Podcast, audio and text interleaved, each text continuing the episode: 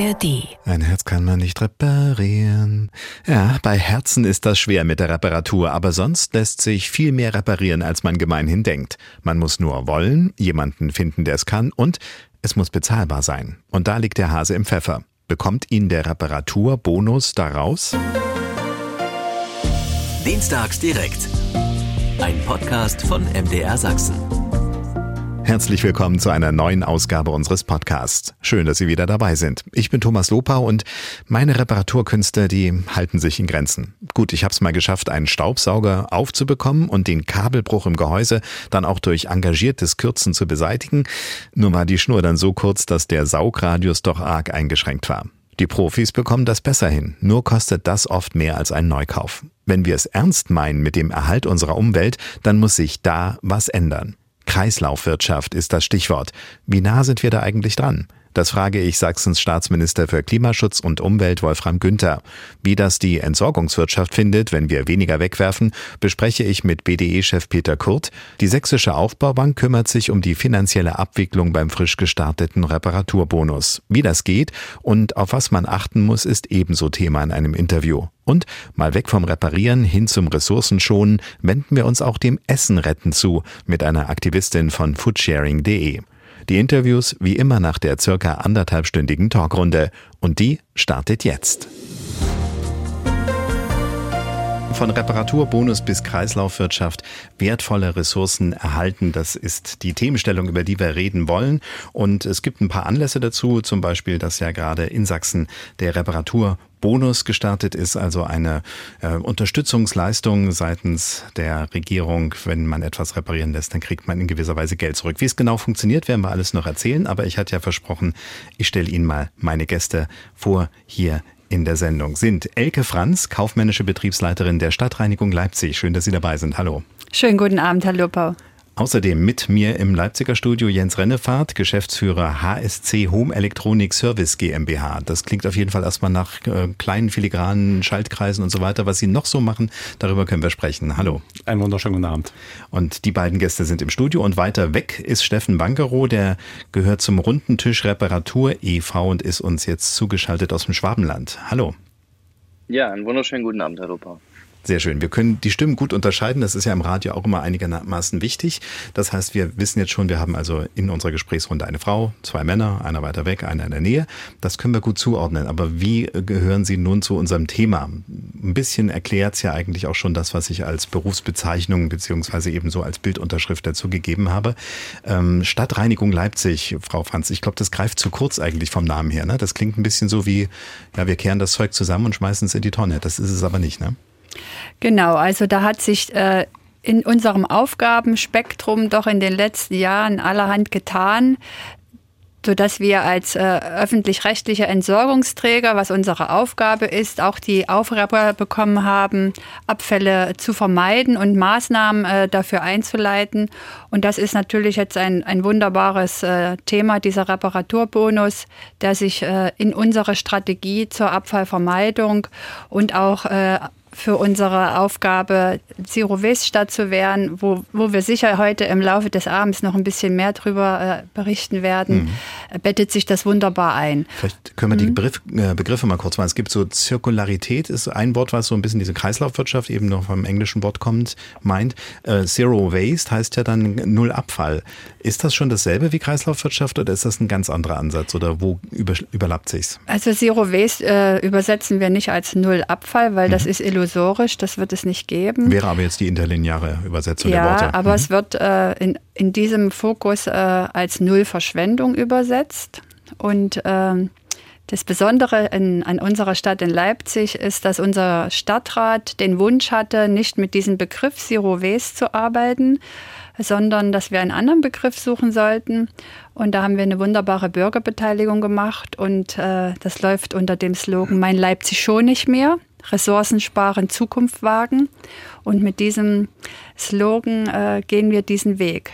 Dieser, ah. äh, dieser Ressourcenschonung, dieser Ressourcenvermeidung, und dieser Kreislauf, der bedeutet natürlich, dass sozusagen alle Ressourcen, die in den Kreislauf kommen, auch am Ende wieder äh, drinne bleiben sollen, wiederverwendet werden sollen, recycelt. Also da gibt es sozusagen von der Abfallhierarchie äh, verschiedene ähm, Stufen und die, ähm, und die werden davon betroffen.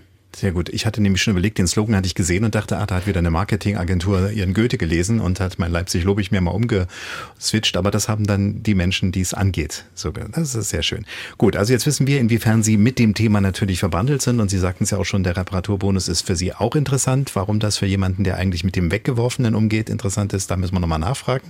Dass der Reparaturbonus äh, bei Herrn Rennefahrt in der Firma eine Rolle spielt, ähm, das ist relativ glaube ich, schon vom Namen her klar. Und ich weiß, wir sind auch dadurch zusammengekommen. Wir hatten schon mal so eine Auswertung gemacht in äh, diesem Modellprojekt, was es in Leipzig gab. Also der Reparaturbonus, der jetzt für ganz Sachsen gilt, der ist für Sie als in Leipzig ansässige Firma nicht neu, richtig? Das ist richtig. Wir waren damals bei diesem Pilotprojekt äh, schon mit involviert. Über damals anderthalb Jahre. Ne? Genau.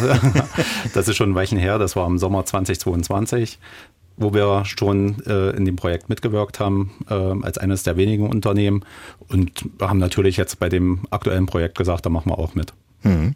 Damals waren es, ähm, ich glaube, Frau Franz weiß es sogar noch besser als ich. Ich habe es jetzt nicht mehr so ganz im Kopf, aber so eine gute Handvoll, so zwei Hände voll Firmen ungefähr, die dabei waren. Und da war es eben so vom Schuster, eben auch zum ähm, jemanden, der Elektronik und äh, Hausgeräte und sowas äh, repariert.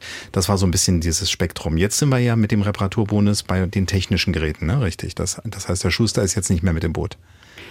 Nein, also das war auch ein Ergebnis dieses Pilotprojektes, äh, dass sozusagen der besondere äh, Fokus oder der Rand, sage ich mal, äh, damals auf die Elektrogeräte und auf die großen Handys, Tablets, Computer und auch auf die Haushaltsgeräte gelaufen ist. Also das von der Statistik her war ganz klar, die mhm. Elektrogeräte, die wurden am meisten repariert. Genau, ich hatte es mir irgendwo mal aufgeschrieben, aber das waren so wirklich die größeren Zahlen, waren alle da auf diesem Tablet-Handy-Markt und dann gab es so mal zwei, drei Schuhe und ähnliche Sachen. Insofern interessant, weil ja Frankreich gerade so einen anderen Weg geht äh, und dort jetzt eben genau diese Dinge noch mit fördert. Ne? Dass sie sagen, also wir möchten auch Kleidung retten und sowas in der Richtung.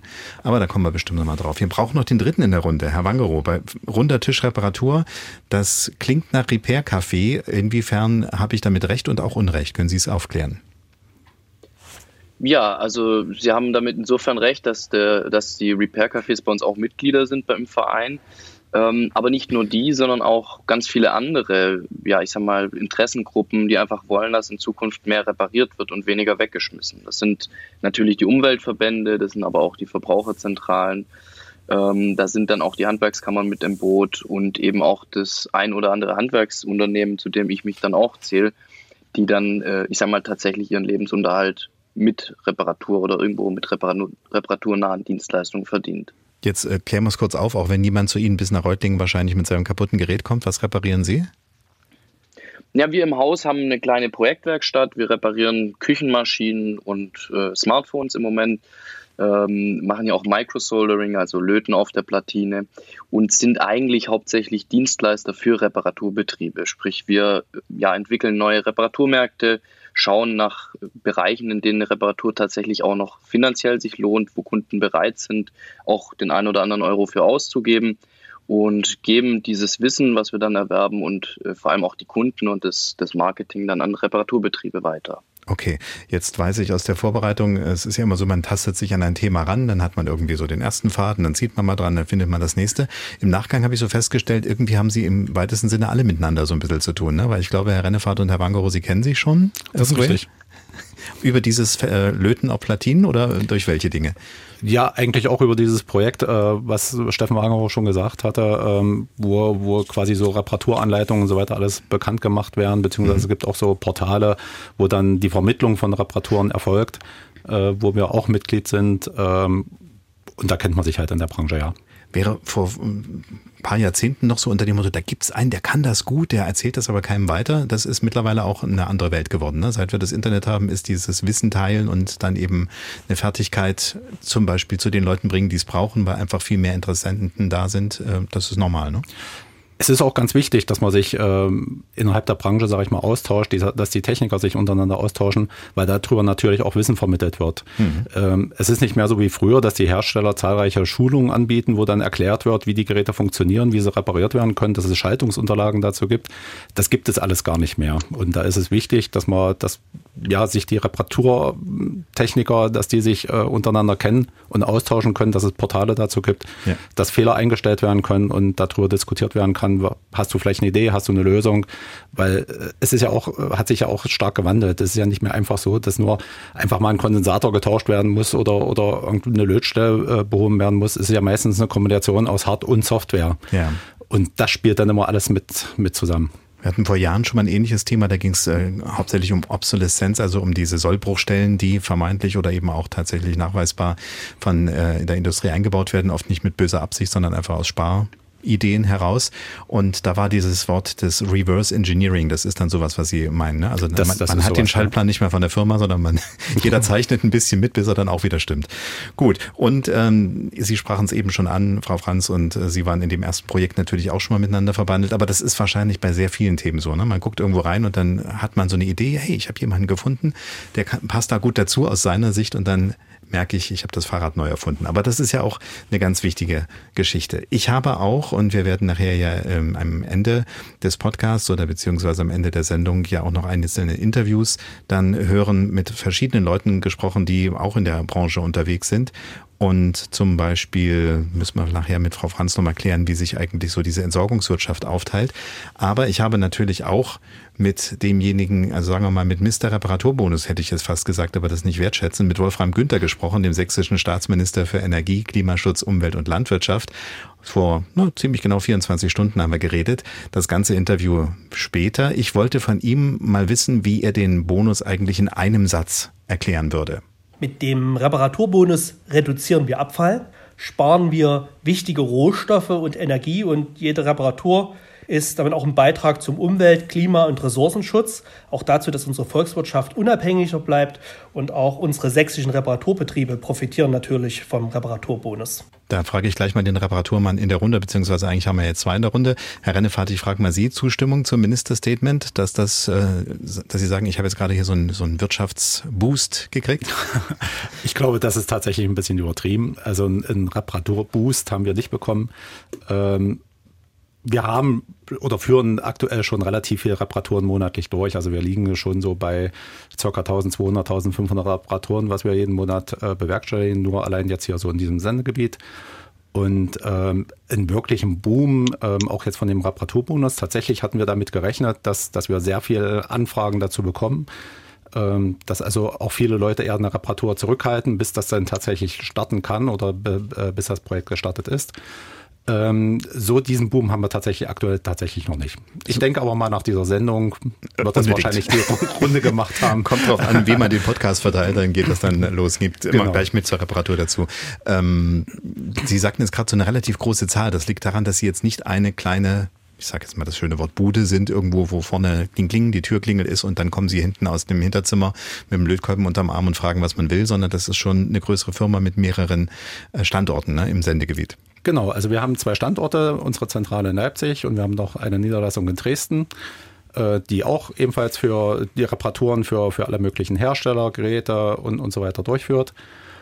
Und hauptsächlich unser Hauptgeschäft ist eigentlich die Reparatur für äh, die Garantiereparaturen für die Hersteller auszuführen.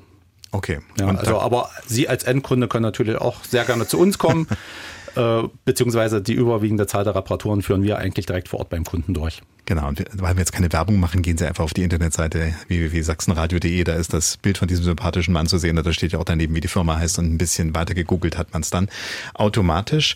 Ähm, ja, Herr Wangro, wie sehen Sie es? Also, ähm, dass so ein System, das ist ja nun Sachsen, Sie haben ja gar nichts davon ähm, Schwabenländle. Hätten, würden Sie sich gerne auch wünschen, dass das deutschlandweit ausgerollt wird oder sagen Sie, nee, das, was wir machen, würde davon sowieso nicht betroffen sein? Ich würde es mir wünschen, als Übergangslösung ähm, das bundesweit anzubieten. Ich glaube, wir bräuchten allerdings, um wirklich eine, einen größeren Nutzen daraus zu ziehen, eine längerfristige Perspektive. Das Problem, das wir heute bundesweit eigentlich an, an ganz vielen Standorten äh, hören, ist, dass es halt keinen kein Nachwuchs gibt, keine neuen Mitarbeiter, es kann niemand eingestellt werden. Und die Kapazitäten sind, äh, glaube ich, in vielen Werkstätten eh schon ausgelastet. Sprich, wir müssten eigentlich jetzt viel stärker in die Ausbildung gehen. Und da ist so ein, ich sag mal, ein, zwei, dreijähriger Bonus einfach von der Perspektive her noch zu unsicher. Und wir haben noch einige ja, gesetzliche Hürden, die, ich sag mal, den Einstieg in den Bereich auch relativ schwer machen. Ja, wir haben die Sendung ja bewusst nicht nur aufs Reparieren beschränkt und wir hatten das Stichwort ja eben auch schon im Gespräch mit Frau Franz von Reparaturbonus bis Kreislaufwirtschaft haben wir die Sendung überschrieben. Anfang des Monats hat die Landesregierung in Sachsen den Kreislaufwirtschaftsplan beschlossen, eine Novelle des Absatz, äh, Abfallgesetzes und äh, da habe ich den Minister auch darauf angesprochen, wie gesagt später dann ausführlich, aber er spricht von einem Paradigmenwechsel nämlich deswegen. Wir kommen von einer Welt, die war, was Wirtschaft anbelangt, linear. Man hat Rohstoffe abgebaut, man hat sie transportiert, weiterverarbeitet, Produkte hergestellt und wenn die ans Ende ihrer Nutzungsdauer gekommen sind, hat man sie weggeschmissen. Und wir wollen in eine echte Kreislaufwirtschaft kommen. Das heißt, wenn Rohstoffe, wenn Baustoffe einmal verarbeitet worden sind, sollen die möglichst lange im Kreislauf bleiben, die Rohstoffe sogar auf Dauer. Und das muss man natürlich umorganisieren. Und früher hat man dieses ganze Thema eben als Abfallthema angefasst und für Abfälle sind im Übrigen auch die Kommunen zuständig, die dann eben die Entsorgung organisieren, die Tonnen abholen, die die Deponien betreiben. Und das heißt, wenn man das ändern will, dann muss man dort strategisch vorgehen. Und das ist die Fortschreibung des alten Abfallwirtschaftsplans in einen Kreislaufwirtschaftsplan, wo es jetzt darum geht, die Rohstoffe ordentlich zu trennen, das eben auch zu organisieren reduzieren, dass es nicht mehr auf der Deponie landet, sondern dass es weiter im Kreislauf bleibt. Und das ist die Grundlage dafür, dass dann eben auch entsprechende Unternehmen oder auch kommunale Unternehmen selbst die Grundlage haben. Das heißt, auch der Reparaturbonus ist natürlich nur ein Baustein da drin in dieser Gesamtstrategie, wie wir endlich von dieser Abfall, dieser Müllwelt hin zu einer echten Kreislaufwirtschaftswelt kommen. Das ist also die Vision ist ja fast schon zu weit weg. Ne? Es ist ja eigentlich doch schon der Anfang des Weges gegangen. Frau Franz, wir hatten es eben schon angesprochen und äh, wenn ich es richtig erinnere, Sie sind seit ungefähr 15 Jahren im Unternehmen. Kann das sein? 2008 habe ich mir, glaube ich, in irgendeiner Gehirnbindung abgespeichert. Wie hat sich dieses Thema auch, während seit Sie dort sind, verändert? Vom Deponiebetreiber oder vom Abholer auf Deponienbringer hin zu einem Idee der Kreislaufwirtschaft oder Zero Waste hier? Ja gut, das Thema äh, Deponie, äh, das gibt es schon eine ganze Weile nicht mehr. 2006 äh, ist also ein Deponieverbot für unbehandelte Siedlungsabfälle erlassen worden und da ist in Deutschland enorme Investitionen sind da getätigt worden in mechanisch-biologische Abfallbehandlungsanlagen beispielsweise, wie wir sie hier auf der, am Standort Gröbern haben oder eben in Müllheizkraftwerke. Ja? Und das ist also so, also auf die Deponie kommen keine unbehandelten unbehandelten Abfälle mehr. Zumindest was die Siedlungsabfälle betrifft, Bau- und Abbruchabfälle, die jetzt sozusagen vor allem aus den gewerblichen Bereichen kommen, die werden äh, zum Teil, wenn sie also nicht recycelbar sind, werden sie abgelagert. Und dort ist sozusagen auch im Moment noch äh, ein ziemlich hoher Bedarf. Ja. Aus den Bereichen der, der Siedlungsabfälle kommt nicht mehr so viel an, weil äh, das ist, ähm, wird eigentlich alles äh, vorher rausgenommen, alles was äh, Rohstoffe sind. Ja, also zum Beispiel in der mechanisch-biologischen Abfallbehandlungsanlage wird die sogenannte heizwertreiche Fraktion, das sind also hochkalorische Stoffe, also ich sag mal, unser vor allem der Plasterabfall wird rausgeholt und der wird dann, ähm, der wird verbrannt und alles andere wird äh, verarbeitet. Ja? Und das, was am Ende übrig bleibt, das so, sogenannt aus der Rotte dann kommt, das ist dann Abdeckmaterial für die Deponien Gröbern. Also das ist schon das ist schon Kreislaufwirtschaft, die wir hier leben, also zumindest im Leipziger Raum. Ja, also wenn man den Kreis sich anschaut, sind wir vielleicht noch nicht ganz rum, aber wir sind zumindest schon auf dieser bogenförmigen mhm. und nicht mehr, wie es ganz früher war. Man hat so die Bilder im Kopf, die man natürlich vor allen Dingen aus dem Ausland dann sieht, wo man eben Menschen auf den Deponien rumspazieren äh, sieht, die noch versuchen, etwas selber herauszuholen und dazu zu Geld zu machen. Das ist eben alte Welt und die haben wir schon lange nicht mehr. Das ist doch schon mal gut. Sie hören dienstags direkt bei MDR Sachsen. Heute geht es um den Reparaturbonus, aber nicht nur. Wir haben die Sendung überschrieben von Reparaturbonus bis Kreislaufwirtschaft, wertvolle Ressourcen erhalten. Und wir sind jetzt noch einer mehr in der Runde, nämlich bei uns ist jetzt noch Ralf Solbrich aus Schkeuditz. Herr Solbrich, äh, Sie haben die Sendung schon so ein bisschen mitgehört und Sie sind auch vom Fach. Das heißt, Sie sind jetzt nicht derjenige, der sagt, ich habe jetzt noch drei Toaster, die muss ich mal schnell zu jemandem bringen, sondern Sie sind eher derjenige, der sich um sowas kümmert in einem Betrieb in Schkeuditz. Ist das auch so eine riesengroße große Firma mit wie viel hatten Sie gesagt? 1200 Reparaturen im Monat? Nee, ne? Bei Ihnen nicht? Nee. Schon gut an, dass man, nein, äh, eigentlich nicht. Ich habe einen Mitarbeiter und aber äh, ich sag mal 30 Prozent sind Reparaturen. Davon äh, der Rest ist Service, Außendienst und Verkauf. Mhm. Und äh, ja, aber so eine Riesenfirma bin ich ja nicht. nee, nee, aber, aber das ist ja, wenn man uns überlegen, aus, äh, aus welcher Welt wir, wir kommen, also ich bin ja auch schon ein paar Jahre auf der Welt und da war das ja ganz klar, dass derjenige, der zum Reparieren nach Hause kam, im besten Fall, wenn er nicht von Telelux hießen, die glaube ich damals äh, kamen, sondern dann war das eben jemand, der sagte, ich habe hier meine Werkstatt und ich habe meine Expertise über die Zeit. Welche Geräte sind es bei Ihnen, die Sie hauptsächlich reparieren? Ja, TV-Geräte und äh, eigentlich die gesamte Unterhaltungselektronikbranche, mhm. Computer, äh, Antennenladen, Smart Home-Geräte, auch äh, viele Nostalgie-Geräte, Videorekorder, ältere äh, Radios und so weiter.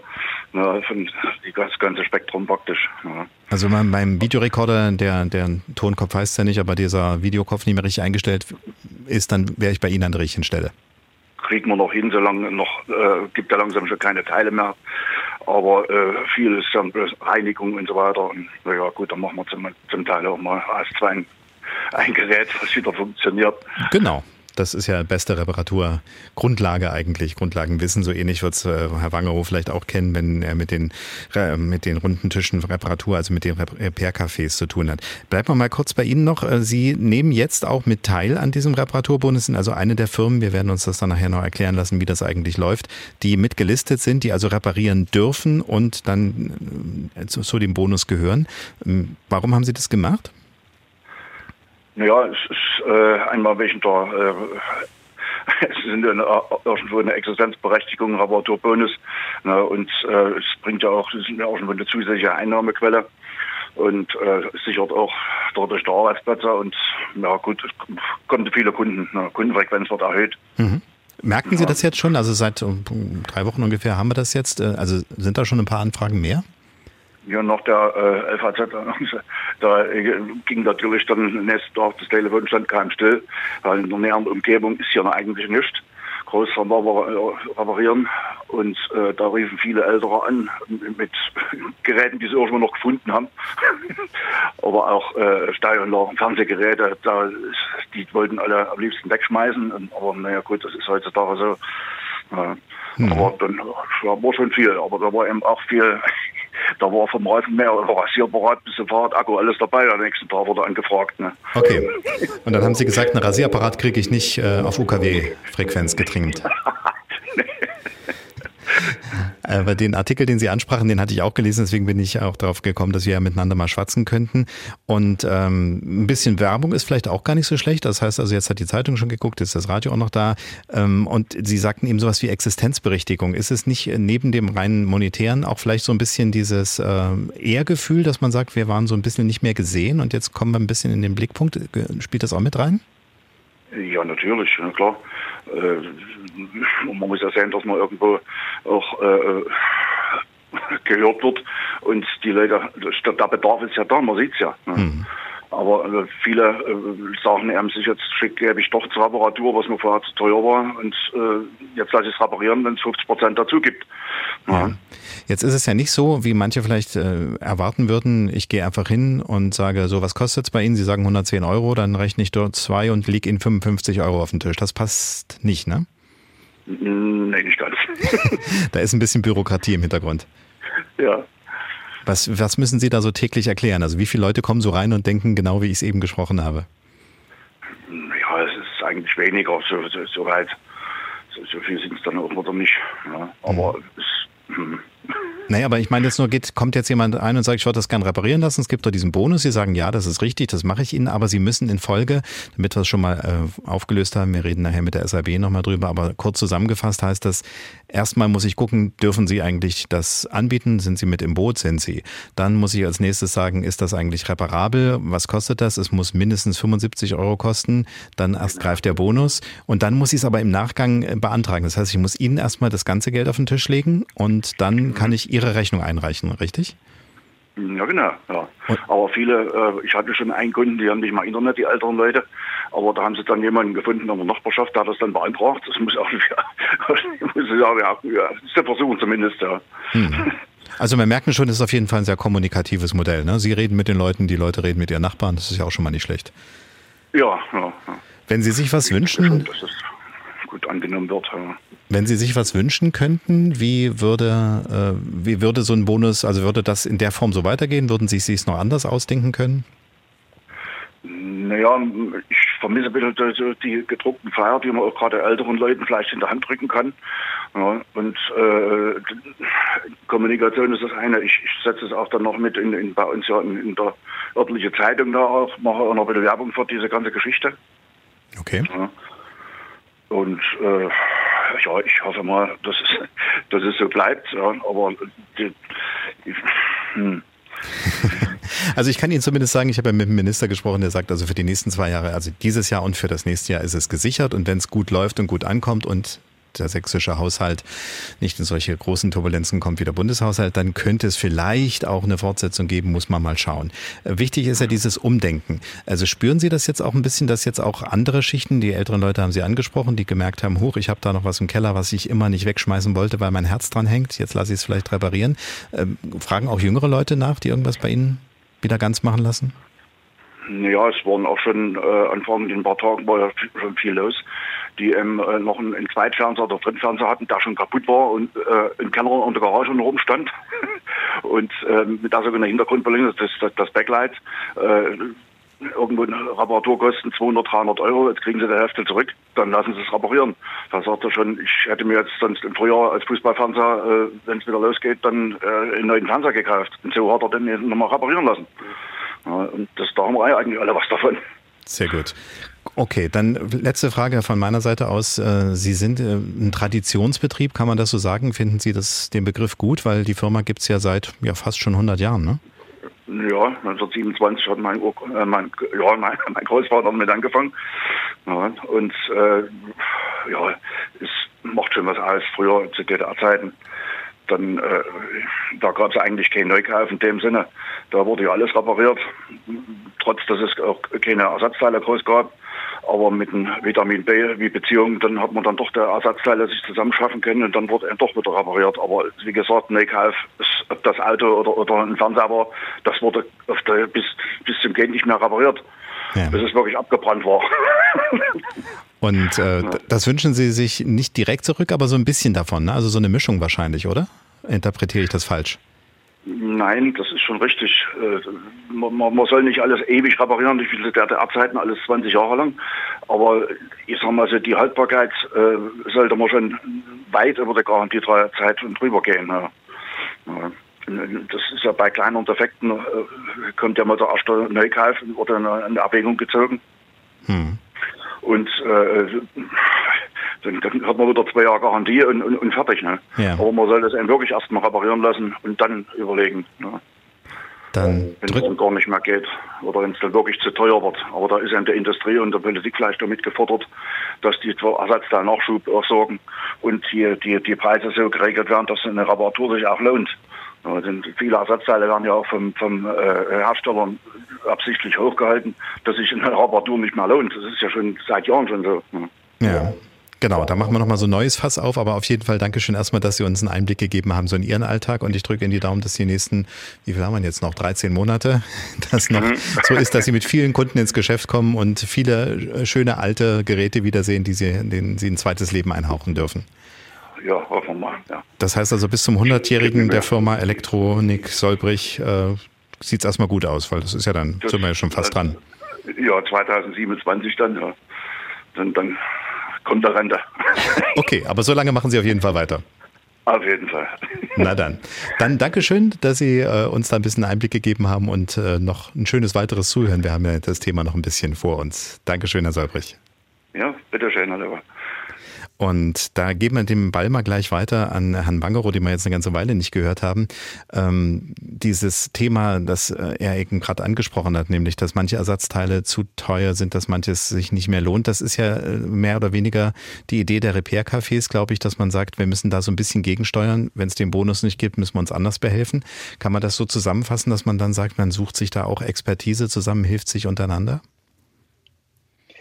Jein, also bei den Repair-Cafés geht es eigentlich ein Stück weit um äh, auch darum, wieder Bezug zu den Geräten zu bekommen. ähm, eigentlich darum, auch eigene Fähigkeiten zu erlangen, also selber zu reparieren. Die Idee ist nicht, man geht dahin und lässt reparieren, sondern man repariert gemeinsam mit jemandem, der, der sich eben auskennt.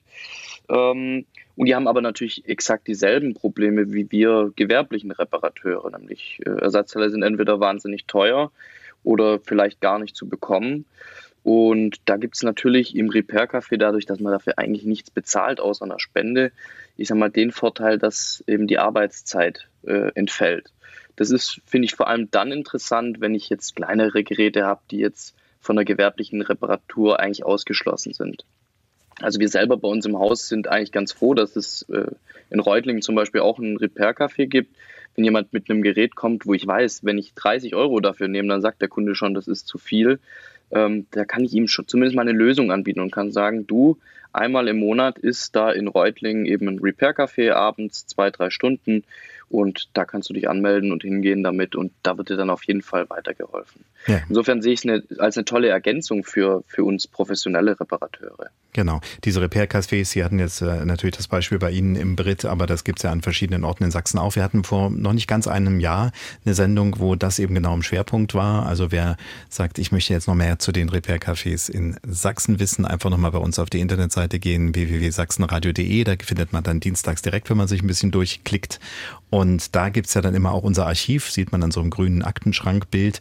Und wenn man da reingeht, dann kann man sich die Podcasts oder auch eben die Sendungsbegleitseiten von einem Jahr nochmal zurück anschauen und dann findet man auch genau diese Ausgabe und kann sich das nochmal anschauen. Deswegen haben wir jetzt gesagt, wir machen jetzt nicht alle Repair-Cafés, die wir in Sachsen haben, laden wir mit ein in die Runde, sondern wir nehmen sie sozusagen als ähm, denjenigen, der den Draufblick aufs Ganze hat. Wie sind wir eigentlich in Deutschland aufgestellt im Vergleich zu den umliegenden Ländern? Ähm, sind wir so eine Reparatur-Muffel-Nation und in anderen Ländern ist das viel werterhaltender noch gedacht oder sind wir im Gegenteil eher so ein bisschen, dass wir melancholisch an unseren alten Geräten festhängen, so wie es Herr Solbrich jetzt wieder erlebt?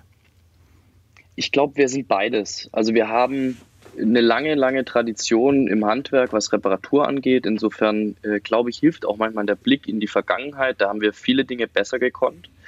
Ähm, auf der anderen Seite sind wir sicherlich, was den Konsum angeht, ganz weit vorne zumindest mal mit dabei.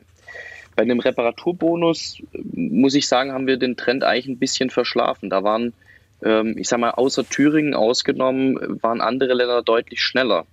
Also in Österreich ging das viel, viel früher schon los, in Wien ganz besonders, aber auch dann bundesweit, äh, jetzt seit einem Jahr ungefähr. Und äh, in Frankreich gibt es auch ein ganz, ganz interessantes Modell. Was ich daran sehr spannend finde, da ist die Finanzierung über die Hersteller äh, gewährleistet. Also das bezahlt gar nicht der Steuerzahler, sondern das bezahlen eben diejenigen, die die Geräte in den Markt bringen. Hm. Und das finde ich eigentlich einen, einen, tollen Ansatz. Ich glaube, ähm, was, was der Kollege vorhin auch gesagt hatte mit den Ersatzteilen, das ist, ich glaube, das ist der Hebel. Also das, da können Sie jede Werkstatt wahrscheinlich in, in, in Sachsen oder auch in, in Restdeutschland fragen. Das geht uns allen so. Wir alle haben diese Probleme, dass wir Ersatzteile, ja, wir können das dem Kunden gar nicht erklären, warum das dann so viel kostet. Und dann heißt es nachher, Arbeit in Deutschland ist teuer. Ähm, aber das stimmt so oft gar nicht. Wir haben so viele tolle, motivierte Techniker, die es noch gibt. Aber wenn ein Ersatzteil eben entsprechend kostet und wir keine Alternative haben, dann wird es schwierig. Ja. Gibt es da Erklärungen, Herr Rennefahrt, wissen Sie, warum das dann so ist? Hat das mit der Lagerhaltung zu tun, mit der Verfügbarkeitmachung oder woran liegt es? Weil eigentlich kann man ja heutzutage irgendeine Suchmaschine anwerfen und findet dann oft doch irgendjemanden, der es hat. Warum ist dann, sind die Originalersatzteile der Hersteller dann vergleichsweise teuer? Es ist ein bisschen differenziert zu betrachten. Also ähm, wir reparieren ja eine relativ große Palette an Geräten. Das umfasst sowohl diese braune Ware, also sprich gerade was jetzt so Fernsehgeräte, Rundfunkgeräte und so weiter sind, dann diese sogenannte weiße Ware, was so Kühlschränke, Waschmaschinen etc. betrifft äh, und beziehungsweise graue Ware, das sind dann zum Beispiel Notebooks. Wenn Sie zum Beispiel ein Notebook reparieren, dann ist es bei den aktuellen Modellen so, dass zum Beispiel die CPU, der Prozessor, äh, ist direkt auf dem Mainboard aufgelötet. Der ist natürlich teuer das macht natürlich auch das Ersatzteil insgesamt, sage ich mal, teuer. Hm. Mainboard ist also diese große Platine, genau, was man so kennt, ne? grün mit ganz viel Zeug drauf und CPU ist das kleine Schwarze in der Mitte, was dann immer so Krallen hat. Genau, ja, da gibt es eigentlich zwei große Hersteller, nach wie vor Intel, AMD, ähm, die da die Prozessoren herstellen äh, und wie gesagt, die machen halt sehr viel äh, vom Preis, sage ich mal, aus. Ähm, In der Braunware haben wir sehr viele Defekte, zum Beispiel bei den Displays. Äh, ein Display, ja, äh, der Kollege aus Schreuditz hatte das schon gesagt, wenn zum Beispiel die Hintergrundbeleuchtung ausgefallen ist, dann kann man das Display auch auseinandernehmen, kann die Hintergrundbeleuchtung äh, reparieren. Das ist natürlich wesentlich preiswerter, als wenn man das Display selber direkt austauscht. Display ist jetzt nicht das Handy gemeint, sondern Fernseher, sowas. Das, das, das mhm. ist der Fernseher gemeint, mhm. die, die Anzeigeeinheit von, von dem Fernseher die ist natürlich das teuerste am ganzen Gerät. Man muss sich natürlich auch mal vorstellen, auch die, die Fertigung für, für das äh, Teil ist natürlich extrem aufwendig. Ich sage immer, ich finde es eigentlich schade, dass so ein Fernseher eigentlich im Vergleich zum Beispiel zum Anzug eigentlich fast spottbillig ist. Man bezahlt teilweise für einen guten Anzug fast genauso viel wie für einen einfachen Fernseher. Aber sie kriegen das bei Weitem nicht bewerkstelligt, so ein Gerät auch nur annäherungsweise herzustellen. Das sind natürlich alles Produkte, äh, die aus Fernost kommen und wo es dann nachher die Masse macht, ähm, aber halt für die Preise halt entsprechend, ähm, wie gesagt, ein Display ist halt nun mal teuer. Mhm. Ähm, wenn man in die weiße Ware schaut, Waschmaschine, Kühlschrank und so weiter, da sind zum Beispiel die Ersatzteile schon eher wieder preiswerter. Also da bekommt man auch eine Pumpe oder einen Motor mal für 20, 30, 40, 50 Euro. Ähm, also man muss da schon sehr stark unterscheiden. Das ist auch, wenn wir, wenn ich auf die Reparaturen äh, schaue, die wir so durchführen, gerade auch im kostenpflichtigen Fall, so sprich, wenn die Endkunden direkt zu uns kommen, wenn keine Garantie mehr auf das Gerät drauf ist, dann ist es überwiegend so, dass wir die weiße Ware im kostenpflichtigen Fall äh, reparieren, die braune Ware, also sprich gerade so die Fernsehgeräte, eher weniger, weil die Reparaturen halt tatsächlich teuer sind. Aber die Ersatzteile ist aus meiner Sicht eigentlich logisch, dass sie auch teurer sind, gerade wie gesagt beim Display. Ich habe jetzt gerade so das Klischee vor mir, ne? Also der Vater sagt, der Fernseher muss neu, sonst sehe ich die Fußballer nicht mehr richtig ordentlich und die Waschmaschine, die kriegen wir nochmal hin, so ungefähr. Aber Sie haben es gerade erklärt, woran es liegt. Es ist also nicht das Macho-Verhalten. Ja, jetzt haben wir mit Frau Franz gar nicht mehr so richtig geredet. Was ähm, sehen Sie eigentlich, wenn Sie mal auf äh, die Wertstoffhöfe kommen? Fällt natürlich wahrscheinlich die weiße Ware, wie es heißt, immer erstmal ins Auge, weil die Kühlschränke, die Waschmaschinen, die Geschirrspüler und sowas, die, die sind immer relativ groß. Die sind aber wahrscheinlich die Dinge, die am dankbarsten sind, um eine Wiederverwertbarkeit darzustellen, oder? Ich glaube, so ein LCD display den kann man nicht so gut auseinanderklamüsern. Ne? Der ist dann erstmal Elektronikschrott. Äh, sobald die Bürger äh, ihre Geräte auf den Wertstoffhof bringen, können wir leider äh, nichts mehr damit machen. Also das ist tatsächlich dann in dem Moment wird es zum Abfall. Also es mhm. ist ja, greift dann das Abfallrecht. Ja. Und äh, wir sorgen natürlich dafür, dass äh, diese ganzen Elektro-Altgeräte einer äh, guten äh, Verwertung zugeführt werden. Ja, also äh, wir sprechen auch von der weißen Ware, äh, die wird sozusagen äh, separat vermarktet. Ja, also die geht dann auch an ähm, an Unternehmen, die die dann auseinandernehmen äh, und sozusagen dort die, die Wertstoffe wiederverwenden. Und, äh, und die kleineren Geräte, die gehen zurück an die an die Stiftung Elektroaltgeräte und äh, die sorgen dann dafür, äh, dass auch die Geräte ordnungsgemäß wieder verwertet werden. Also das ist ähm, schon ganz gut geregelt, aber hier sprechen wir eben tatsächlich dann von einer Verwertung und nicht von einer Wiederverwendung. Und mhm. das ist jetzt eigentlich auch der neue Auftrag, äh, den wir äh, haben, äh, dass man äh, eigentlich die Dinge erst gar nicht zu Abfall werden lassen soll, sondern eben äh, im Kreislauf belassen soll, reparieren lassen soll und wiederverwenden. Und da ähm, sind wir gerade an der Erarbeitung eines Konzeptes für ein Kaufhaus Ah, ich habe nämlich gerade überlegt, wie es laufen sollte. Ob jetzt vor dem Wertstoffhof äh, jemand mhm. steht, der von Herrn Rennefahrt die Flyer verteilt und sagt, bevor du ablädst, fahr doch erstmal noch eine Kurve weiter und guck mal. Das wäre ja nicht unbedingt zielführend. Aber ein Kaufhaus würde bedeuten, dass man sagt, wie kaputt ist es denn? Dann bitte rechts abbiegen und dann ist es auf die Laderampe, was wieder ins Kaufhaus geht, wenn es sehr kaputt ist, wenn das der Genau, Besitzer also, sagt. also mhm. das müssen wir dann halt auf den Höfen organisieren. Äh, und natürlich hat das, kommt dann alle Dinge, die äh, Herr Rennefort auch gesagt hat, äh, weil wenn es repariert wird, muss ja dann auch wieder ähm, eine Garantie gegeben werden. Also das müssen wir alles noch ähm, gut vorbereiten und gut organisieren. Aber auf alle Fälle nehmen wir uns des Themas an, dass eben auch diese Geräte wiederverwendet werden können und anderen Zielgruppen äh, zur Verfügung gestellt werden können. Ja, Herr Rennefahrt? Ich, ich glaube aber auch, dass ein Umdenken in der Bevölkerung stattfinden muss. Ich habe das in den letzten Wochen und Monaten, äh, bin ich selber mit den Außendienst gefahren und habe selber die Kunden mitbesucht, einfach um ein Gefühl für die Kunden zu bekommen, auch ein Gefühl dafür zu bekommen, was meine Techniker, sage ich mal, benötigen, brauchen, wenn sie vor Ort beim Kunden sind. Und ich war schon erschrocken manchmal, wenn ich zu den Kunden gekommen bin und die mich angeguckt haben, wie, sie wollen das Gerät jetzt hier bei mir reparieren. Äh, ich dachte, ich kriege ein neues Gerät. Das zeigt eigentlich so ein bisschen auch, äh, und deshalb finde ich auch diesen Reparaturbonus, diesen Ansatz eigentlich sehr gut, ähm, dass die Leute auch wirklich dazu animiert werden zu sagen, ah ja komm, ich lasse das reparieren und ich schmeiß das nicht weg äh, und ich hole mir nicht was Neues, sondern es wird halt auch eine Reparatur durchgeführt. Hm. Okay. Ich würde ganz gerne mal den Kreis noch ein kleines bisschen erweitern, weil ich weiß, dass Monika Werner, unsere Redakteurin, jetzt auch bei uns im Studio ist und die hatte die ganze Zeit das Ohr am Telefon und an den anderen Möglichkeiten und das Auge an den Mails. Und da ist bestimmt einiges auch zusammengekommen, was jetzt schon über die ersten Minuten der Sendung äh, an Anregungen und Fragen ist, richtig? Ja, genau. Zum Beispiel hat Herr Springer aus Plauen geschrieben, wenn ich die benötigten Teile bekomme, repariere ich selbst. Kosten werden dadurch immer gespart. Bonus brauche ich nicht. Und zur Reparatur muss ich ehrlich gesagt sagen, das, was jetzt so kam, das war wirklich eher Skepsis. Okay. Müsste mehr repariert werden, bloß wo sind die Leute? Die fehlen doch überall. Also das ist das eine, wo die Leute sagen, hu, wir haben doch gar nicht mehr Leute, die das überhaupt reparieren können. Und dann ist die Frage bei großen Geräten wie Waschmaschinen, Kühlschrank zum Beispiel, wenn der Monteur dann käme zum Reparieren, dann kostet es immer Anfahrtsgeld. Und wenn nicht mehr repariert werden kann, dann ist das Geld weg. Bei kleineren Geräten, Radio oder Staubsauger, wenn man zur Werkstatt selbst fahren kann, das ist besser. Also da sind die Leute schon mehr offen zu sagen, dann wollen wir gerne reparieren lassen. Und ein weiterer Anrufer kam auch stellvertretend für viele mit dieser Skepsis. Die Industrie stellt Geräte her, die dann nach einer gewissen Zeit kaputt gehen. Meistens, wenn die Garantiezeit abgelaufen ist. Das würde mich interessieren, warum die Industrie spekuliert, dass man neue Geräte kauft, auch wenn man die reparieren könnte.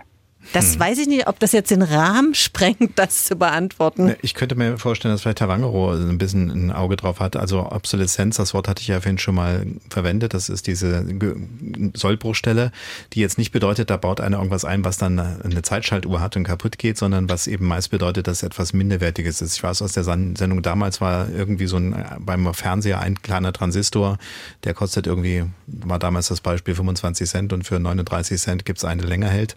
Und äh, auf der Masse der Hersteller kann das schon was ausmachen. Sind Sie da ein bisschen im Bild?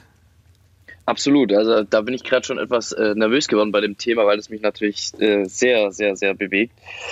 Also ich sage mal, dass die Hersteller jetzt bewusst Geräte bauen, die, ich sage jetzt mal, nach zwei Jahren und äh, zwei Wochen kaputt gehen, das war nicht nachweisbar. Ich glaube, man muss die Sache eher andersrum betrachten. Ähm, was hat denn der Hersteller davon, wenn das Gerät besonders lange hält? Ähm, erstmal eigentlich nichts, weil das ist ein Gerät, das äh, dann in dem Moment nicht neu gekauft werden muss. Und ich glaube, das ist so die, die Grundeinstellung von der Industrie ist, okay, die Gewährleistungsdauer muss auf jeden Fall mit möglichst wenig Schaden überstanden werden, um einfach teure Reparaturen oder Austausche zu verhindern. Und mhm. was danach passiert, ist für viele egal. Ich muss da ein bisschen vorsichtig sein, weil es gibt natürlich auch gute Hersteller, die gute Ware produzieren, die auch Ersatzteile entsprechend bevorraten. Aber es gibt auch Hersteller, die verkaufen Geräte, die kann ich schon während der Gewährleistung eigentlich nicht mehr reparieren, weil ich schon da kein Ersatzteil für bekomme. Wäre Insofern, dann, ähm, ja. Wäre das dann besser, wenn man so eine Art Reparaturbonus den Hersteller gibt und sagt, wenn dein Gerät erst nach drei, vier, fünf, sechs Jahren nach der Gewährleistung wiederkommt, dann kriegst du da nochmal hinten raus aus irgendeinem Fonds was, damit da ein Anreiz ist? Weil man erzieht ja meistens nur über Anreize. Ja, ich halte es für sehr schwierig, das zu steuern und zu machen, abgesehen davon, dass die Gewährleistung ja nicht der Hersteller schuldet, sondern der Verkäufer. Da haben wir insgesamt so ein bisschen auch rechtlich ziemlich eine ziemlich komplexe Situation, die für viele auch Politiker gar nicht so ganz genau klar ist, was da eigentlich Sache ist. Ich glaube, wir müssen weggehen von den Herstellern. Wir brauchen sie in Zukunft in der Form nicht mehr, glaube ich. Also ähm, früher war es völlig normal, dass repariert wird und dass Geräte auch lange Jahre, nachdem sie gekauft wurden, repariert wurden. Und das ist auch das, was ich zum Beispiel, ich bin auch äh, jahrelang Außendienst gefahren, oft erlebt habe. Es sind nicht die Kunden, die drei Jahre alte Waschmaschinen haben, die die, die besonders gerne reparieren lassen, sondern es sind die mit 10, 15 Jahre alte, äh, alten Geräten. Und es ist eigentlich auch klar, weil sagt ein Kollege von mir vom runden Tisch immer, das sind die Geräte, die haben bewiesen, dass sie eine hohe Qualität haben, weil die liefen ja schon so viele Jahre ohne größere Probleme. Hier lohnt sich doch eine Reparatur auf jeden Fall. Das ist da tatsächlich so, je, je älter, ist jetzt etwas über, überspitzt, aber mhm. ähm, je älter so ein Gerät ist, desto, desto mehr habe ich den Beweis erbracht bekommen, hier lohnt sich doch zumindest mal zu gucken, was so eine Reparatur kosten würde. Und dann kann man sich ja immer noch entscheiden. Und ich weiß, dass die meisten Werkstätten eigentlich für einen fixen Betrag auch zum Kunden fahren und einen Kostenvoranschlag erstellen.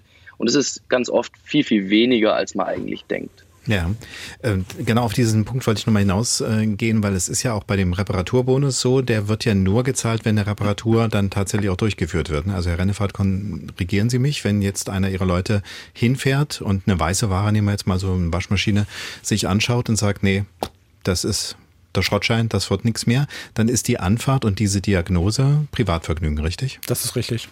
Und als ich es gehört habe, habe ich so gedacht, ist das jetzt tatsächlich so gewollt? Oder hätte man da nicht vielleicht auch nochmal eine andere Idee haben können? Mal gucken, äh, ob das vielleicht nochmal nachgeschärft wird, weil das könnte ich mir auch vorstellen, ist eine gewisse Hürde. Ne? Ich gucke mir jetzt so ein Gerät an, bin Laie, sage mir, hm, ist schon zwölf Jahre alt, zuckt jetzt nicht mehr. Wer weiß, und ich habe das jetzt erst erlebt im Bekanntenkreis, dass also dann im Verkauf in so einem Großmarkt dann gesagt wird, oh, wenn erstmal der Monteur kommt, das kostet mindestens 120 Euro, äh, kaufen Sie lieber gleich neu. Also das war dann so das Verkaufsargument dort. Weiß nicht, ob das eine reale reale Summe ist, wo Sie sagen, 120 kostet es immer, wenn Ihr Mann vorbeikommt? Es kommt darauf an, wo Sie wohnen. also hier innerhalb von Leipzig beispielsweise ist es nicht so hoch, ähm, das ist eher weniger. Ähm, man muss es allerdings auch so sagen, wir versuchen schon sehr fair mit unseren Kunden umzugehen. Also sprich, wenn der Kunde anruft und sagt, er hat also eine Geschirrspüler, Waschmaschine, Kühlschrank, was auch immer und hat Fehlermeldung, dies, irgendwas, AE, äh, eine hm. Undichtlichkeit oder wie auch immer, ähm, wenn wir also das schon relativ gut eingrenzen können, äh, was die Ursache, sage ich mal, möglicherweise ist, wenn wir eingrenzen können, was für Ersatzteile wir brauchen und dem Kunden sagen können, also Reparaturkosten wären etwa die und die höher, ähm, dann versuchen wir dem Kunden das im Vorfeld auch schon zu sagen, so dass er also, wenn es dann doch relativ teuer wird, äh, die Reparatur, so dass er gleich im Vorfeld entscheiden kann, ja, da soll jemand kommen und sich das wirklich anschauen, äh, um einen Kostenvoranschlag zu erstellen, oder ähm, er kann halt gleich sagen, hm, nee, das wird halt doch nichts. Und dann ist mir auch der Bonus leider dann zu wenig, um das zu machen. Das Thema heute von Reparaturbonus bis Kreislaufwirtschaft, wertvolle Ressourcen erhalten, ist natürlich schon mal ein ziemlich äh, großer Ritt, weil der Reparaturbonus ist eben dieser eine Aspekt. Wir hatten ja vorhin schon mit dem Umweltminister von Sachsen, mit Wolfram Günther, ganz kurz das angerissen, dass es eben ein Baustein ist, um vielleicht eines Tages mal wirklich in eine Kreislaufwirtschaft hineinzukommen. Und äh, da sind ja ganz, ganz viele Aspekte, über die man sprechen kann. Jetzt äh, wäre eine Frage natürlich, ähm, wenn wir mal die Fachfrau, ich stelle Ihnen noch mal ganz kurz vor, mit wem wir eigentlich im Gespräch sind. Wir sind äh, auf der einen Seite im Gespräch mit Elke Franz, kaufmännische Betriebsleiterin Stadtreinigung Leipzig, mit Jens Rennefahrt, Geschäftsführer HSC Home Electronic Service GmbH, ein relativ großer Reparaturbetrieb in Sachsen und Steffen Mangerow, Rundertischreparatur e.V., zugeschaltet von weit, weit weg aus dem Schwabenland, aber eben mit diesem äh, Verband oder diesem äh, Verein natürlich in den Themen sehr stark drin. Und vielleicht mal an Sie, Herr Wangerow, oder an Frau Franz auch die Frage, äh, wenn Sie so das Gesamtgefüge betrachten. Wir hatten vorhin schon mal so ein bisschen diese Gefühlsebene, so manche Menschen äh, finden, vor allen Dingen im Gespräch mit dem Schkeuditzer Reparateur, finden so wieder ein Gefallen dran, vielleicht auch Dinge zu retten und vor dem Wegschmeißen zu bewahren. Wie hat sich denn die Landschaft insgesamt entwickelt, auch was jetzt politische Zielrichtungen und sowas angeht? Herr Wangerow, wie erleben Sie es, wenn Sie so das große Ganze anschauen? Da sind ja einige Dinge im Schwange, Stichwort EU-Vorgaben, noch nicht alles geregelt, aber viel Bekundungen sind ja da schon da. Läuft das alles in die richtige Richtung oder eben noch viel zu langsam? Das wissen wir eigentlich noch gar nicht so genau. Ähm, es ist viel in Bewegung gerade, was erstmal sehr erfreulich ist. 2015 wurde der Runde Tisch begründet und damals war das Thema Reparatur, ich sage mal, ein absolutes Schmuddelthema. Da wollte niemand drüber reden und wenn das mal im Fernsehen kam, dann äh, weil man irgendwo versteckte Kamera gespielt hat und da die Leute hat auflaufen lassen. Dementsprechend ist so das Image der Reparaturwerkstätten da eher geschädigt worden und die sind da teilweise auch sehr skeptisch. Mittlerweile glaube ich schon, dass wir da eine komplette 180-Grad-Wendung vollzogen haben und äh, das Reparieren nachhaltig ist, das haben mittlerweile die meisten auch verstanden. Ich glaube aber, ähm, wir brauchen nicht gut gemeinte Gesetze, sondern wir brauchen gut gemachte Gesetze. Im Moment ist es noch so, dass viele Gesetze uns eher an der Reparatur hindern, anstatt dass sie Reparaturen vereinfachen. Zum, zum Beispiel, was die Frau Franz vorhin erzählt hatte mit, dem, mit dieser Abfallhierarchie oder Abfallrahmenrichtlinie, dass ähm, der, der, das Elektrogerät, sobald es eben beim Entsorger ist, dass es dann von uns eigentlich auch nicht mehr angefasst werden darf. Also früher sind wir durchaus auch mal auf einem, auf einem Schrottplatz, wie es damals hieß, ähm, und hat man vielleicht auch für einen Kunden mal ein gebrauchtes Teil ausgebaut. Das geht so heute natürlich auch nicht mehr. Aber das wäre durchaus denkbar, das professionell zu machen. Das ist leider nicht möglich, weil der Abfall eben äh, durch die Hersteller finanziert wird, die Entsorgung. Das ist ein Thema aus dem Verbraucherschutz, gut gemeint. Die Konsequenzen davon hatte man damals einfach nicht bedacht. Und ich sehe auch bei der jetzigen europäischen Gesetzgebung die große Gefahr, dass, ja, ich sag mal, ähm, aus den guten Ideen, die da drin stecken, nachher das wirklich Gute rausgestrichen wird. Zum Beispiel die, ähm, dass, dass die Ersatzteilpreise eben fair sein müssen, was auch immer das bedeutet. Wenn das rausgestrichen wird und eben nur irgendwelche Kleinigkeiten drin bleiben, die vielleicht gut klingen, dann haben wir eigentlich nicht wirklich was gewonnen. Unter Umständen wird die Situation dadurch sogar noch verschärft. Insofern bin ich da, ich will nicht sagen pessimistisch, aber doch durchaus ein gewisses Maß skeptisch, ähm, inwiefern wir uns da mit unseren Interessen durchsetzen können. Man darf nicht vergessen, auf der anderen Seite in dieser Lobbyarbeit hocken äh, riesen Entschuldigung, das war jetzt sehr schwäbisch. Da sitzen sehr, äh, sitzen riesige Unternehmen, also ich sag mal Apple, Google, Samsung, das sind alles Weltkonzerne. Auf der einen Seite, die, äh, mit denen ich dann quasi in der Lobbyarbeit zusammen diskutieren darf. Äh, die haben alle in Oxford und Yale studiert und ich bin halt Handwerker aus dem Schwabenland. Ähm, das ist nicht immer einfach. Die haben den ganzen Tag nichts anderes zu tun, wie Gesetzesvorschläge zu machen. Und ich mache das in meiner Freizeit nebenher so ein bisschen. Mhm. Ähm, das ist, da herrscht einfach keine Waffengleichheit. Insofern äh, haben wir den großen Vorteil, dass Reparieren einfach ein extremes Sympathiethema im Moment ist, weil es ist nachhaltig und eigentlich gefällt es jedem. Es, man muss jetzt nicht unbedingt so sehr nachhaltig sein, um festgestellt zu haben, dass Geräte heute nicht mehr so lange leben, dass es blöd ist, dass Software Reparaturen verhindert. Das sind so Dinge, da regt sich eigentlich jeder drüber auf. Insofern, ja, ich bin da so ein bisschen zwischen, zwischen Hoffen und Bangen gefangen. Okay, ich gebe mal den Ball weiter an Frau Franz. Äh, wie ist es äh, aus Ihrer Sicht äh, als eine, die jetzt hätte ich fast Müllprofi-Frau gesagt, das ist, glaube ich, auch nicht gerade wertschätzt. Aber die das, äh, die Branche schon eine ganze Weile betrachtet, äh, teilen Sie die Skepsis äh, von Herrn Mangaro so ein bisschen, dass Sie sagen, ja, da sind jetzt viele Dinge im Schwange, aber manchmal ist es so, dass die Gesetze gut gemeint und am Ende anders gemacht sind? Ja, also da äh, kann ich ihm schon zustimmen. Andererseits ähm, sollte jetzt der Pessimismus äh, ja, mich nicht in meiner Arbeit äh, beeinträchtigen. Also das ist schon, ich bin durchaus schon auch optimistisch, dass wir hier äh, langfristig zu einer Veränderung äh, kommen, wirklich in diese Kreislaufwirtschaft. Und da sind, denke ich, insbesondere die Stellschrauben einerseits halt von der Politik, dass dort eben der Rahmen gesetzt wird, dass eben äh, Dinge zu reparieren sind. Da gibt es ja jetzt von der EU sozusagen doch die positiven Signale, das Recht auf Reparatur. Da hat jetzt die Kommission Kommission einen Vorschlag gemacht und das Parlament und da ist man jetzt in den Austausch und dann muss man sehen, äh, wie das dann in Deutschland umgesetzt wird. Und andererseits denke ich, muss sich aber auch jeder an seine eigene Nase fassen und äh, sozusagen selber über seinen Konsum, über seine Lebensweise nachdenken. Und das ist dort die Möglichkeit, wo wir ansetzen können als äh, Stadtreinigung, weil wir doch sehr nah am Bürger sind und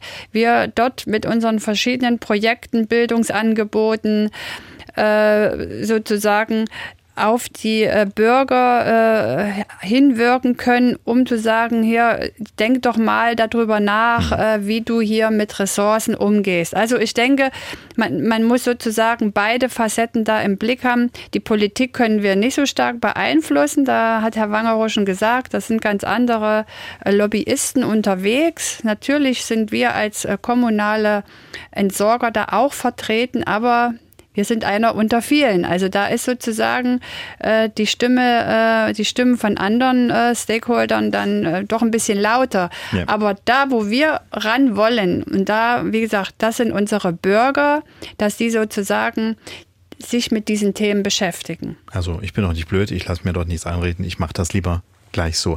Und das, was Sie vorhin angesprochen haben mit diesem äh, Kaufhaus, was da als Idee so ein bisschen schwebt, das haben wir gerade von Herrn Wangerow gehört, äh, das Ausschlachten. Ich hatte noch so dieses nostalgische Bild von äh, dem Schrottplatzbesitzer, der so einen Kettenhund dabei hat und der dann nach, na, nach erstmal sagt, gut, dann geh dahinter und bau dir deinen Vergaser aus, also wie man das so aus den Filmen kennt. Das geht nicht mehr. Würde dieses Kaufhaus dann sozusagen so in, jetzt wieder ein bisschen in diese Richtung rücken, dass man vielleicht auch sagt, wir haben ja auch eine Ersatzteilabteilung?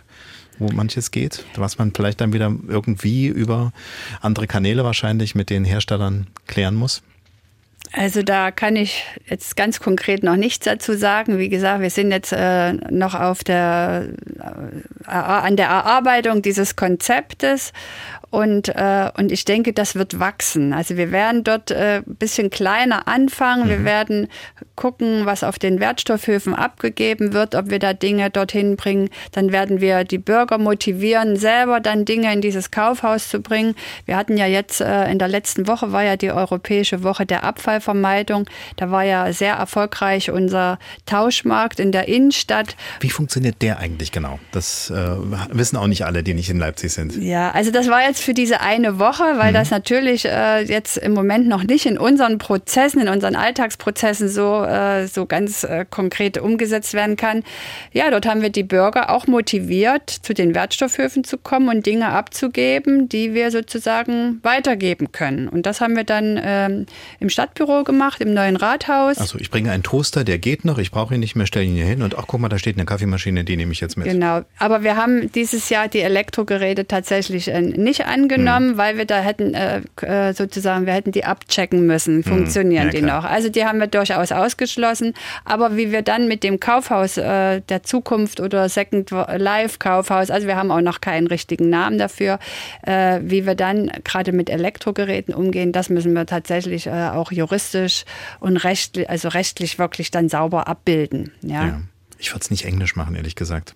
Also dieses Kaufhaus, ich finde nicht Second Life Kaufhaus. Ja, das war jetzt der Arbeitstitel und ich denke, wir sind ja mit unserem Mein Leipzig schon nicht mehr, genau sind wir so. ja auch da, genau auf dem Weg und wir haben auch zum Beispiel für die ähm, für Mehrwegangebote der Gastronomie haben wir allerlei to go. Also wir sind schon in unserem besonderen Leipziger, genau. äh, äh in unserer Leipziger Sprache unterwegs, ja. Genau. Hm. Ich hätte sowas wie zweites Leben, erste Wahl oder sowas in der Richtung, ne? dass man vielleicht sowas irgendwie macht mit Vielleicht machen Worten. wir wieder eine Beteiligung von allen. Ja. Ich, ich, ich schreibe meine Idee mal auf und schicke sie mit hin. Nee, aber äh, war für mich jetzt auch wirklich interessant zu äh, wissen, dass das eben einfach nicht so geht, weil ich habe auch manchmal so gedacht, wenn ich zu meinem, äh, das ist natürlich nochmal anders, wir haben das auch noch offen, dass sie uns mal sortieren, wie eigentlich diese Welt der Entsorger ist, weil ich spreche ja nachher mit dem BDE-Präsidenten Peter Kurt. Das ist die Entsorgungswirtschaft, die private Entsorgungswirtschaft. Das sind ja andere. Wenn ich da mal was hinbringe und Geld bezahlen muss zum Wegbringen, denke ich auch manchmal beim Rausfahren, ach guck mal, da drüben steht noch ein Wäscheständer, den könnte ich ja vielleicht dann einfach mitnehmen, aber ist ja Schrott gehört ja dem anderen, darf ich nicht mehr mitnehmen wahrscheinlich. Ähm, war auch für mich neu. Wie ist es sortiert? Also sind die kommunalen Entsorger, das sind also die, die in dem jeweiligen Ort sind und wo dann irgendwo die Stadt oder die Gemeinde oder sowas mit dran beteiligt ist. Dann gibt es die privaten, die sind meistens wahrscheinlich für mich gar nicht erreichbar vermutlich, oder? Na, so kann man das nicht sagen. Also man muss einfach sagen, äh, den Kommunen ist die Aufgabe der Abfallentsorgung übertragen worden. Und manche Kommunen äh, machen es selber, wie zum Beispiel wir in Leipzig, wir als äh, Stadtreinigung, wir sind ja ein Eigenbetrieb äh, der Stadt Leipzig. Und andere Kommunen äh, schreiben diese Leistungen aus. Aber sie haben sozusagen den Finger darauf, wie sie die Abfallwirtschaft gestalten. Aber wir sprechen dann auch nur von den Abfällen, ähm, die in den Haushalten anfallen, und zwar über äh, die Restabfälle, über die Bioabfälle und auch ähm, über die blaue Tonne. Die gelbe Tonne wiederum, die ist vollständig in der Hoheit ähm, der Privatwirtschaft, der dualen Systeme. Das ist wirklich, also ich könnte ein abendfüllendes Programm für Sie. wir, bräuchten aber, wir bräuchten wahrscheinlich ein paar Karteikarten zu Hause zum Mitschreiben. Hm. Ja, also das ist wirklich äh, also hochkomplex, das, das weiß der Bürger nicht. Ja? ja. Und äh, wir sozusagen für die Restabfälle und die Bioabfälle, da erheben wir ja auch Gebühren. Und äh, da haben wir natürlich auch rechtliche Vorgaben äh, äh, und, und haben uns daran zu halten und können aber keine Gewinne erwirtschaften. Das kann natürlich die Privatwirtschaft, kann ganz anders agieren. Ja? Jetzt weiß ich, wie ich es mir merken kann. Wenn ich Gebühren bezahlen muss, ist es kommunal. Wenn ich gar nicht merke, dass ich es doch bezahle, dann ist es wahrscheinlich privatwirtschaftlich. Weil Genau. das duale System bezahle ich ja hintenrum auch wieder mit am Ende. So ist es. Die gelbe Tonne, ähm, also zahlen Sie, vermeintlich zahlen Sie nichts, Nee, nee. aber Sie zahlen in dem Moment, wo Sie Verpackungen kaufen, zahlen Sie mit. Genau. Zehntel Cent, Cent, genau. Cent. Mhm. Genau. Aber wenn wir natürlich die gesamten Siedlungsabfälle äh, betrachten, und da gibt es ja nun Statistiken, sowohl in der Stadt Leipzig, im Freistaat, in der, Bundes, äh, in der Bundesstatistik, da werden diese Siedlungsabfälle immer zusammengefasst. Und da nehmen wir natürlich auch die Mengen der gelben Tonne mit auf. Ne? Mhm. Okay.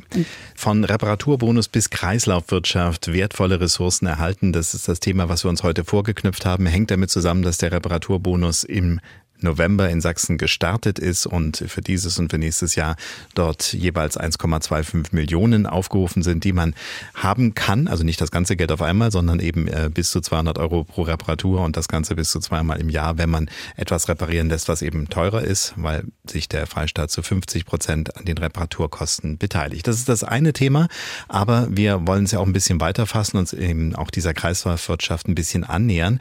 Und in Dresden, da befindet sich seit mehr als zehn Jahren ein Institut der UNO, das ist also nicht UNO, sondern UNU, das ist die Universität der Vereinten Nationen. UNO Flores kümmert sich dort um Nachhaltigkeit und ist an der TU beheimatet. Gerade war Professor Celici Marwala dort, der ist UN-Generalsekretär, UN-Untergeneralsekretär, um genau zu sein, und Rektor der UNO in Tokio. Er war dort, weil es um den Start eines neuen Forschungsprogramms, in dem mittels modernster Datenanalyse Nachhaltigkeit vorangetrieben werden soll, ging. Wir haben Professor Marwala, der in Südafrika einen Lehrstuhl für künstliche Intelligenz innehatte, gefragt, wo er denn in Bezug auf Kreislaufwirtschaft eigentlich die größten Herausforderungen sieht. Eines der größten Abfallprobleme ist der Elektroschrott. Eine aktuelle UN-Studie zeigt, dass pro Jahr weltweit 53 Millionen Tonnen Elektroschrott anfallen. Alarmierend ist, dass 82,6 Prozent des Elektroschrotts außerhalb jeglicher Sammel- und Recyclingsysteme landen. Darüber hinaus verkürzt sich die Lebensdauer der Geräte und sie können nur schwer oder gar nicht repariert werden. Beispielsweise sind derzeit 15 Milliarden Mobiltelefone in Betrieb und diese Zahl steigt jedes Jahr um eine Milliarde. Ein Recht auf Reparatur wäre ein Schritt in die richtige Richtung.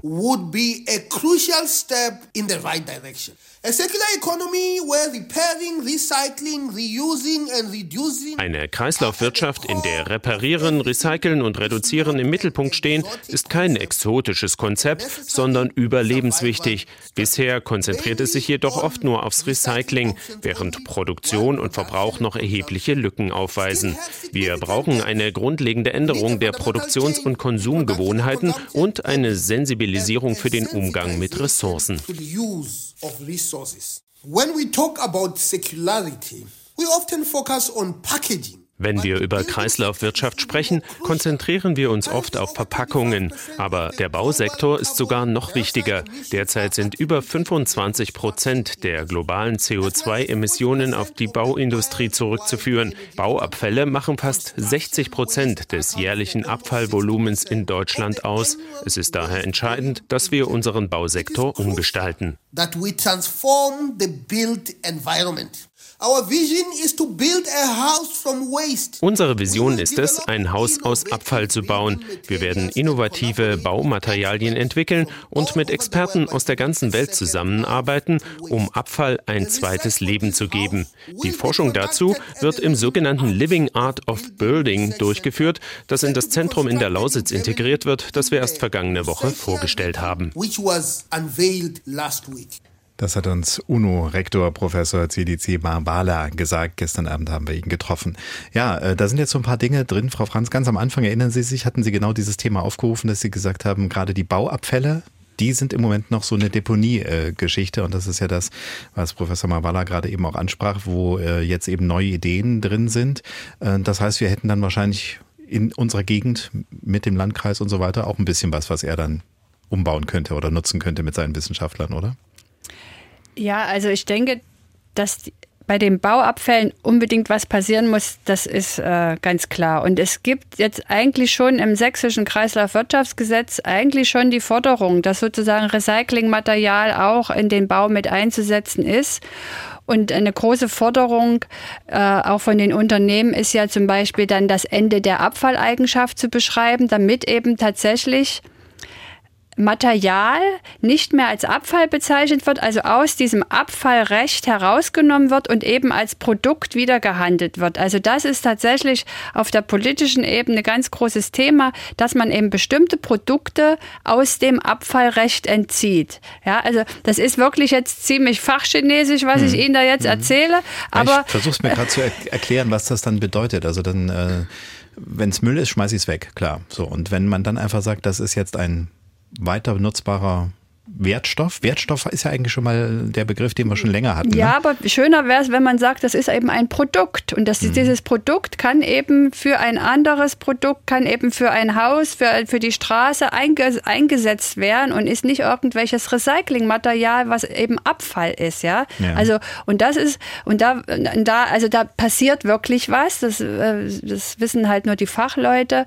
Und äh, das wird sicher ein Weg sein, um diese großen Mengen an äh, Bau- und Abbruchabfällen zu verringern. Denn insgesamt, also ich habe es mal für Sachsen ausgerechnet, äh, wir reden ja über Bau- und Abbruchabfälle, Industrieabfälle und über die Abfälle aus Haushaltungen und da haben wir nur 12 Prozent die aus Haushaltungen kommen und 88 Prozent macht die Industrie. Ja, in dem, was äh, UNO-Rektor Professor Zedizia Wahler eben sagte, sind mir noch so zwei Zahlen ins Ohr gesprungen, die äh, ich erstaunlich fand. Ich weiß jetzt nicht, wie es Ihnen äh, geht, Herr Rennefahrt, dass er sagte 82,6 Prozent, ich weiß nicht, wo er genau die Zahl her hat, aber eben acht Zehntel des Elektroschrotts wird gar nicht in Sammel- und Recycling-Dingen erfasst. Können Sie sich das erklären? Ist das eine Zahl, die Sie auch überrascht hat oder sagen Sie, nee, das wissen wir schon. Wir reparieren zwar relativ viele Handys und, und Laptops und ähnliches, aber wir wissen, dass nicht alles bei uns landet sowieso, aber eben auch nicht alles wieder dem Recycling zugeführt wird. Also gerade bei den Geräten, wenn wir über Fernsehgeräte reden, meistens wenn die Garantie abgelaufen ist, dann werden die tatsächlich entsorgt. Die, die Leute wollen die Geräte dann auch gar nicht mehr, wollen sich was Neues holen. Die neuen Geräte haben neue Features oder was auch immer, neue Apps drauf, die laufen. Und äh, ja, eigentlich ist es ja so, mich überrascht das tatsächlich eigentlich nicht. Denn wenn man einfach mal die öffentlich-rechtlichen schaut und sich mal die Berichte so anschaut äh, und, und die Deponien in Afrika und so weiter sieht, dann sieht man doch die Geräte. Also es ist doch nicht mhm. so, dass das irgendwo versteckt passiert, sondern man muss ja eigentlich nur die Augen aufmachen. Und ja, viele der Geräte äh, landen irgendwo in Container und dann wird ganz offiziell gesagt, die gehen ins nicht-europäische Ausland. Also es ist bekannt, aber ich glaube, wir verschließen die Augen da davor. Ja, und es gibt ja immer wieder mal so Aktionen, wo man dann sagt, bringt die alten Handys wenigstens hin, auch wenn es kein Geld mehr gibt und so. Und das wird, äh, ist es so, dass man bei Ihnen sowas eigentlich abgeben könnte oder wie, wie läuft es dann? Bei, bei, uns tatsächlich nicht. Das sind dann eher die Händler tatsächlich, ja. ähm, die die Geräte in den Verkehr bringen. Äh, wir sind keine Verkehrbringer. Okay. Nee, ich meinte eigentlich auch, dass man sagt, wir nehmen die jetzt auf und bringen die und, und sorgen uns darum, dass das dann an der richtigen Stelle landet. Also wenn jetzt zum Beispiel jemand kommt und sagt, hier, ich habe jetzt mein altes Röhrenradio, bitteschön. Und sie sagen, nee, tut mir leid, das geht nicht mehr. Nehmt das wieder mit und schmeißt das draußen in den Container, der zur Stadt gehört? Oder wie läuft also, dann? Also, also, zum Teil entsorgen wir die, die, Geräte, allerdings sagen wir dann tatsächlich, wir als Firma müssten auch Entsorgungskosten bezahlen. Mhm. Ähm, für Sie als Privatkunde ist das ja bei den Wertstoffhöfen kostenlos. Okay, also ist das auf jeden Fall die bessere Idee. Richtig. Oder wenn es dann noch so einigermaßen ist, dann ist das vielleicht dann der Link zu sagen, wir bringen das zukünftig mal in dieses Kaufhaus, in dem dann vielleicht mit ein bisschen Hoffnung auch so eine Art Repair-Ecke ist, wo man sagt, hier funktioniert nicht mehr, ist aber für Sammler, für fürs Ausschlachten wunderbar. Und Herr Wangerow, da kämen Sie dann wieder ins Spiel oder beziehungsweise die mit äh, Ihnen am runden Tisch sitzenden oder in den Repair-Cafés dann aktiven Leute, die dann sagen, da haben wir zumindest dann so einen Punkt, äh, wo man da was bekommen könnte. Wir haben auch schon Geräte von Kunden direkt zurückgenommen, die, wo die Kunden gesagt haben, nee, eine Reparatur ist uns zu teuer, wo wir gesagt haben, hm, wir hätten schon Interesse. Wir haben eine ganze Reihe Auszubildende bei uns, äh, da kann man schön den, den so was wie Frösche sezieren in den amerikanischen Filmen immer. Genau, so ungefähr kann man sich das vorstellen. okay, gut. Ja, Herr Wangro, also ich hatte vorhin äh, so, schon mal diese Idee mit aufgegriffen. Äh, Sie sagten ja, das Problem ist ein bisschen, dass man äh, gar nicht so sehr äh, an die Ersatzteile kommt, beziehungsweise wenn dann nur zu hohem Geld. Was wir noch nicht besprochen haben, was mir aber schon mal aufgefallen ist, man braucht ja mittlerweile bei vielen Geräten irgendwelche Spezialwerkzeuge, um da überhaupt ranzukommen. Wie äh, ist da so der Stand? Ist das auch, entwickelt sich das auch in die richtige Richtung? Denn ich glaube, da hat ja die EU gesagt, das soll auch möglichst wenig oder möglichst einfacher werden. Es gibt da erste Ansätze, die eben, ich sage mal, eine Reparierbarkeit definieren wollen. Ich bin da ja nicht, nicht so ein Riesenfan davon, weil ich glaube, dass es ablenkt. Ähm, es gibt natürlich eigentlich für alles mittlerweile passende Bits oder passende Schraubenzieher zu kaufen. Ähm, das ist für uns jetzt zumindest mal die, die professionell reparieren. In den seltensten mhm. Fällen ist das, ist das Werkzeug das Problem. Uns fehlt es tatsächlich viel mehr an Unterlagen. Also ich sag mal, ein Plan, wie ich ein Gerät zerstör zerstörungsfrei öffnen kann. Das ist zum Beispiel was, woran auch die Recyclingindustrie ein großes Interesse hat oder überhaupt öffnen kann. Ähm, das ist das eine. Und das andere ist, was ich sag mal, was noch viel schwerer wiegt und immer stärker kommt, ähm, sind Softwareblockaden, die Reparatur, ich sag mal, ohne entsprechende Software komplett unmöglich machen. Ähm, das ist so ein Trend der letzten, ja, ich sag mal, vier, fünf Jahre, kommt so aus dem Smartphone-Bereich. Und äh, da habe ich eben die große Sorge, dass es Schule macht, weil im Moment ist es völlig legal, dass ein Hersteller sagen kann, ähm, du tauschst jetzt hier äh, ein beliebiges Teil aus und meine Software bemerkt es eben, weil, weil auf dem Bauteil ein Chip drauf ist ähm, und ich akzeptiere das nicht. Und da muss jetzt der Werkskundendienst kommen und diesen Fehler löschen, weil sonst funktioniere ich nicht mehr. Und äh, das halte ich für einen absolut schädlichen Trend und da muss unbedingt äh, ja, zeitnah auch ein, ein Riegel vorgeschoben werden. Ja, so, ich kenne sowas ähnliches aus dem Autoreparaturbereich, ne, wo es dann eben auch zum Beispiel so ist, dass man bestimmte Fehler nicht einfach so es sei denn, man hat irgendwas auf dem Schwarzmarkt gekauft, aber dass man das nicht einfach so löschen kann und dann eben mehr der Reparaturbetrieb auch sagt, ja, wir müssen hier eine Lizenz bezahlen, nur dann können wir das machen. Dass also da auch wieder die Marktmacht ausgespielt wird. Und äh, dieses, äh, ich habe jetzt immer mal öfter die EU gehört. Wir hatten ja vorhin auch so die einigen großen. Ich weiß, dass Apple zum Beispiel dann diese Reparierbarkeit jetzt ein bisschen stärker in den Fokus genommen hat. Da kann man eben auch bestimmte Reparaturkits mittlerweile ähm, bekommen, um sowas zu machen. Also haben Sie das Gefühl, dass sich das auch doch ein bisschen in diese Richtung bewegt, dass das nicht mehr ganz so versteinert ist? Also ich finde, Apple hat da ein wunderbares Beispiel für, für eine völlige Täuschung der Verbraucher äh, betrieben. Das ist nämlich überhaupt nicht reparaturfreundlich. Ich kriege das Ersatzteil ähm, zu einem höheren Preis wie die Reparatur bei Apple und die ist schon teuer. Also ähm, das heißt, ich zahle fürs Ersatzteil mehr wie für die gesamte Reparatur und das Werkzeug, das muss ich mir noch zusätzlich leihen. Das kostet auch nochmal Geld. Da werden, ich weiß jetzt nicht die genaue Zahl, aber zwischen 40 und 60 Kilo Werkzeuge zu mir geschickt, um so ein Display zu wechseln. Ich finde es einigermaßen absurd und ganz ehrlich, das sagt auch Apple selber und da haben sie sicherlich recht. Das ist für den normalen Verbraucher auch damit nicht möglich, so ein Display auszutauschen. Sprich, wir brauchen unbedingt die professionellen Reparateure, die das wirklich auch gut in guter Qualität anbieten können. Und ich sehe es eigentlich nicht ein, dass Apple uns, die wir, ich sag mal, viele auch Meisterbetriebe sind, ähm, sagt, wir dürfen das nicht und dem Kunden durch die Fehlermeldungen, die dann eben kommen, suggerieren, dass wir nicht gut repariert haben. Das ist nicht wahr. Wir können, äh, glaube ich, mit wesentlich qualifizierteren Menschen arbeiten, wie das, wie das die Hersteller in ihren Werkstätten tun.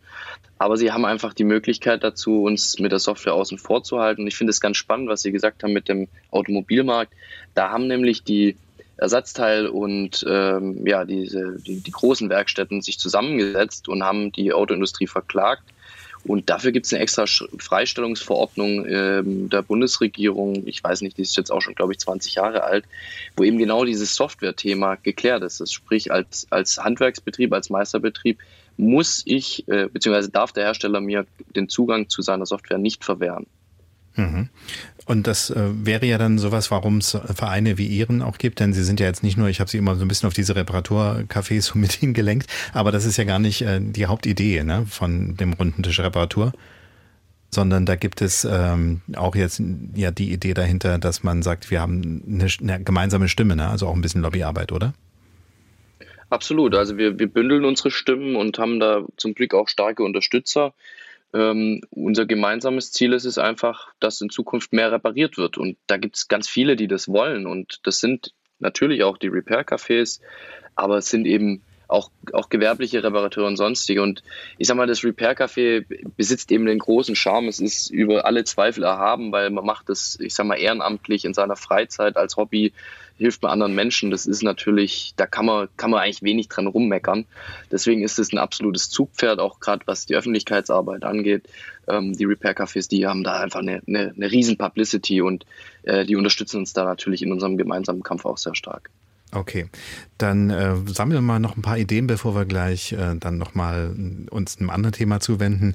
Äh, Frau Franz, äh, von Ihnen weiß ich, dass Sie noch zwei Ideen ganz gerne unterbringen würden. Das eine ist äh, die Sichtbarkeit von Reparaturbetrieben. Wir wissen ja jetzt über den Reparaturbonus. Wir sprechen nachher, wie gesagt, gleich auch mit der Sächsischen Aufbaubank, mit einem Vertreter dort, wie man genau an den Bonus herankommt und auf was man achten muss. Da spielt unter anderem eine PDF-Datei, also sprich eine große Datei mit vielen Namen eine Rolle, wo mittlerweile über 300 Firmen auch aufgelistet sind. Da kann man mal so ein bisschen gucken, ach guck mal, was ist in meinem Bereich eigentlich, wer bietet denn welche Art von Reparatur an. Äh, sowas ähnliches würden Sie sich noch ein bisschen barrierefreier, noch ein bisschen einfacher wünschen, ne? Ja, genau. Äh, der, das äh, Staatsministerium für Umwelt hat ja den ähm, Kommunen äh, in diesem Jahr ähm, sag mal, Geld gegeben, damit sie ähm, Maßnahmen zur Abfallvermeidung äh, äh, sozusagen ähm, einleiten können. Und äh, meine Kollegen im Landkreis Leipzig, die hatten zum Beispiel die Idee, also eine sogenannte Remap äh, zu entwickeln. Das heißt also, äh, auf das im Internet äh, dann sichtbar ist, wo sind Reparaturbetriebe, was macht der, äh, was macht der Betrieb und auch, wo kann ich vielleicht mir was ausleihen. Also alles so in diesem Sinne äh, der Nachhaltigkeit und der Ressourcenschonung. Und ähm, ich hatte heute also nochmal mit meinem Kollegen gesprochen. Also das ist jetzt online, also äh, vom Landkreis. Und der nächste Schritt ist jetzt, dass wir anderen Kommunen uns dann auch dort daran beteiligen und dass wir dann tatsächlich mal so eine, eine gesamte, einen gesamten Überblick über den Freistaat haben, was es alles für Betriebe äh, gibt oder auch hier ähm, Organisationen, Repair-Cafés, also diese ganzen Einrichtungen, die auch schon vorhanden sind und die sozusagen jetzt auch nicht von dem Reparaturbonus betroffen sind, weil de, dort sind ja tatsächlich jetzt nur Handwerksbetriebe für Elektrogeräte. Und diese Remap, die soll viel umfangreicher, viel mhm. bunter werden. Da kann dann auch der Schuster und der genau, Schneider und sowas Genau, das ist unser Wunsch. Mhm. Und wir sind so ein bisschen schon jetzt in der Auslaufphase fast für unsere Gesprächsseite der Sendung. Es gibt ja dann im Anschluss noch die verschiedenen Interviews zu allen äh, Aspekten, die mit dem Reparaturbonus vor allen Dingen zusammenhängen. Aber ich würde ganz gerne jetzt nochmal fragen, was ist denn in der letzten Zeit per Mail oder über die anderen Wege, die wir haben, Telefon und natürlich auch unsere App, zu uns gekommen? Monika Werner aus der Dienstagsdirektredaktion. Also es spiegelt sich vieles wieder, was hier schon angesprochen wurde. Das allgemeine Stimmungsbild, wenn ein älteres Gerät 10 bis 15 Jahre kaputt geht, lohnt es sich oft nicht mehr zu reparieren, weil die Qualität nicht mehr so gut ist wie früher. Beispiel Waschmaschine ist erst das eine kaputt, wird repariert, dann kommt einen Monat später das zweite. Was wir auch als Thema hatten, Beispiel Herr Laban, Rentner, früher Elektroniker und Werkzeugmechaniker, der hilft seinen Freunden beim Geräte reparieren, findet es schade, dass man auf Wertstoffhöfen nicht mehr Teile ausbauen darf, die man benötigt. Es ging um Handys nochmal, dass man nicht einen kleinen Obolus bekommt, wenn man die abgibt, obwohl sie ja wichtiges Material haben, was man nochmal braucht, haben wir auch abgehakt. Und zum Abschluss noch eine Frage von Herrn Kirsten, ob die teuren Anfahrtskosten des Monteurs zur Begutachtung des Gerätes in die 75 Euro Pauschale reinfallen. Wenn man also dann kommt und dann kommt sozusagen äh, ja die, die Nachricht, das Gerät ist leider nicht mehr zu retten, dann ist dieser Teil leider Privatvergnügen. Wenn es repariert wird, gehört das mit dazu. Ne? Und die 75 Euro sind ja die Untergrenze. Wenn es 74,99 Euro kosten sollte, gibt es solche Preise bei Ihnen, Herr Rennefahrt? gibt es für bestimmte Dinge sicherlich schon, aber in der Regel ist es schon eher teuer. Dann machen Sie 75,05 draus dann. genau. Fall. Genau. Aber da ist auf jeden Fall alles dabei. Also sowohl ähm, die Anfahrt wie eben auch die Diagnose, die gestellt wird, wenn das kostenpflichtig sein sollte, das Ersatzteil, die Reparatur und auch die Mehrwertsteuer. Dankeschön für den Moment. Monika, Mehrwertsteuer ist noch so ein Stichwort, weil bei Mehrwertsteuer hätte Frau Franz auch noch eine Idee. Ja, natürlich habe ich mir im Vorfeld äh, dieser Sendung auch ein paar Gedanken gemacht, äh, wie es denn auch weitergeht. Ja? Dieser Reparaturbonus ist jetzt sozusagen für dieses Jahr und für nächstes Jahr ja im äh, sächsischen Haushalt vorgesehen.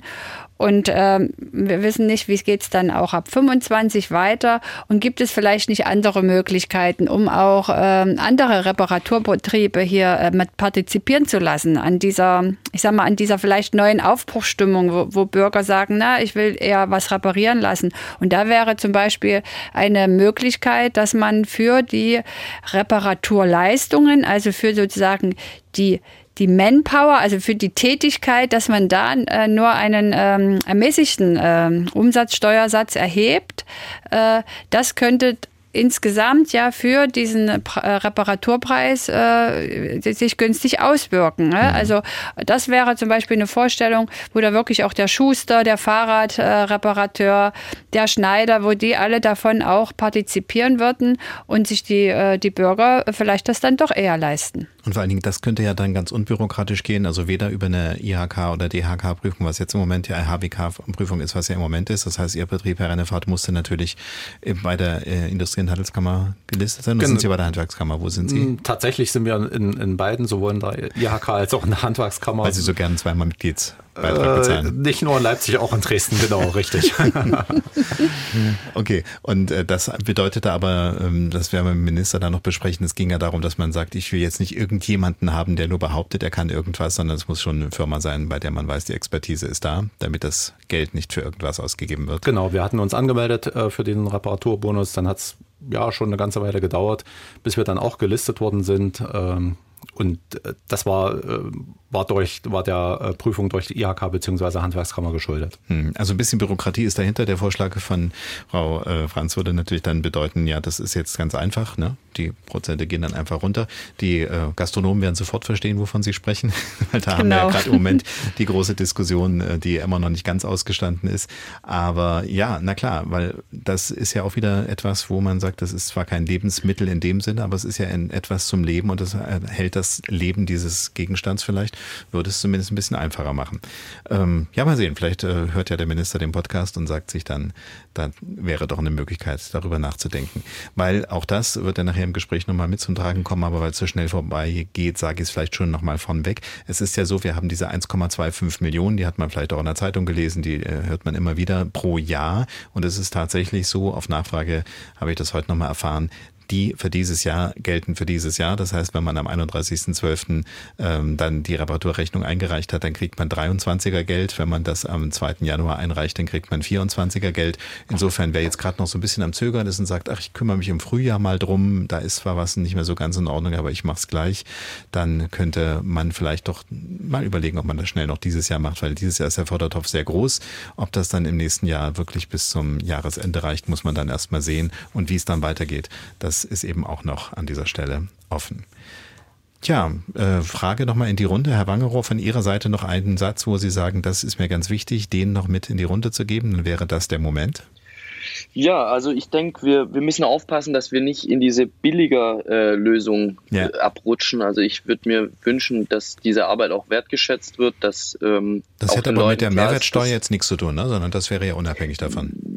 Genau, also ich sag klar, also ich sag mal, das ist natürlich auch wieder preisgetrieben. Ich glaube, wir, wir müssen da aufpassen, weil natürlich die Produktion in China, zumindest von ganz billigen Geräten, ähm, auch dann immer noch günstiger sein wird, vor allem wenn die Ersatzteile halt nicht angegangen werden.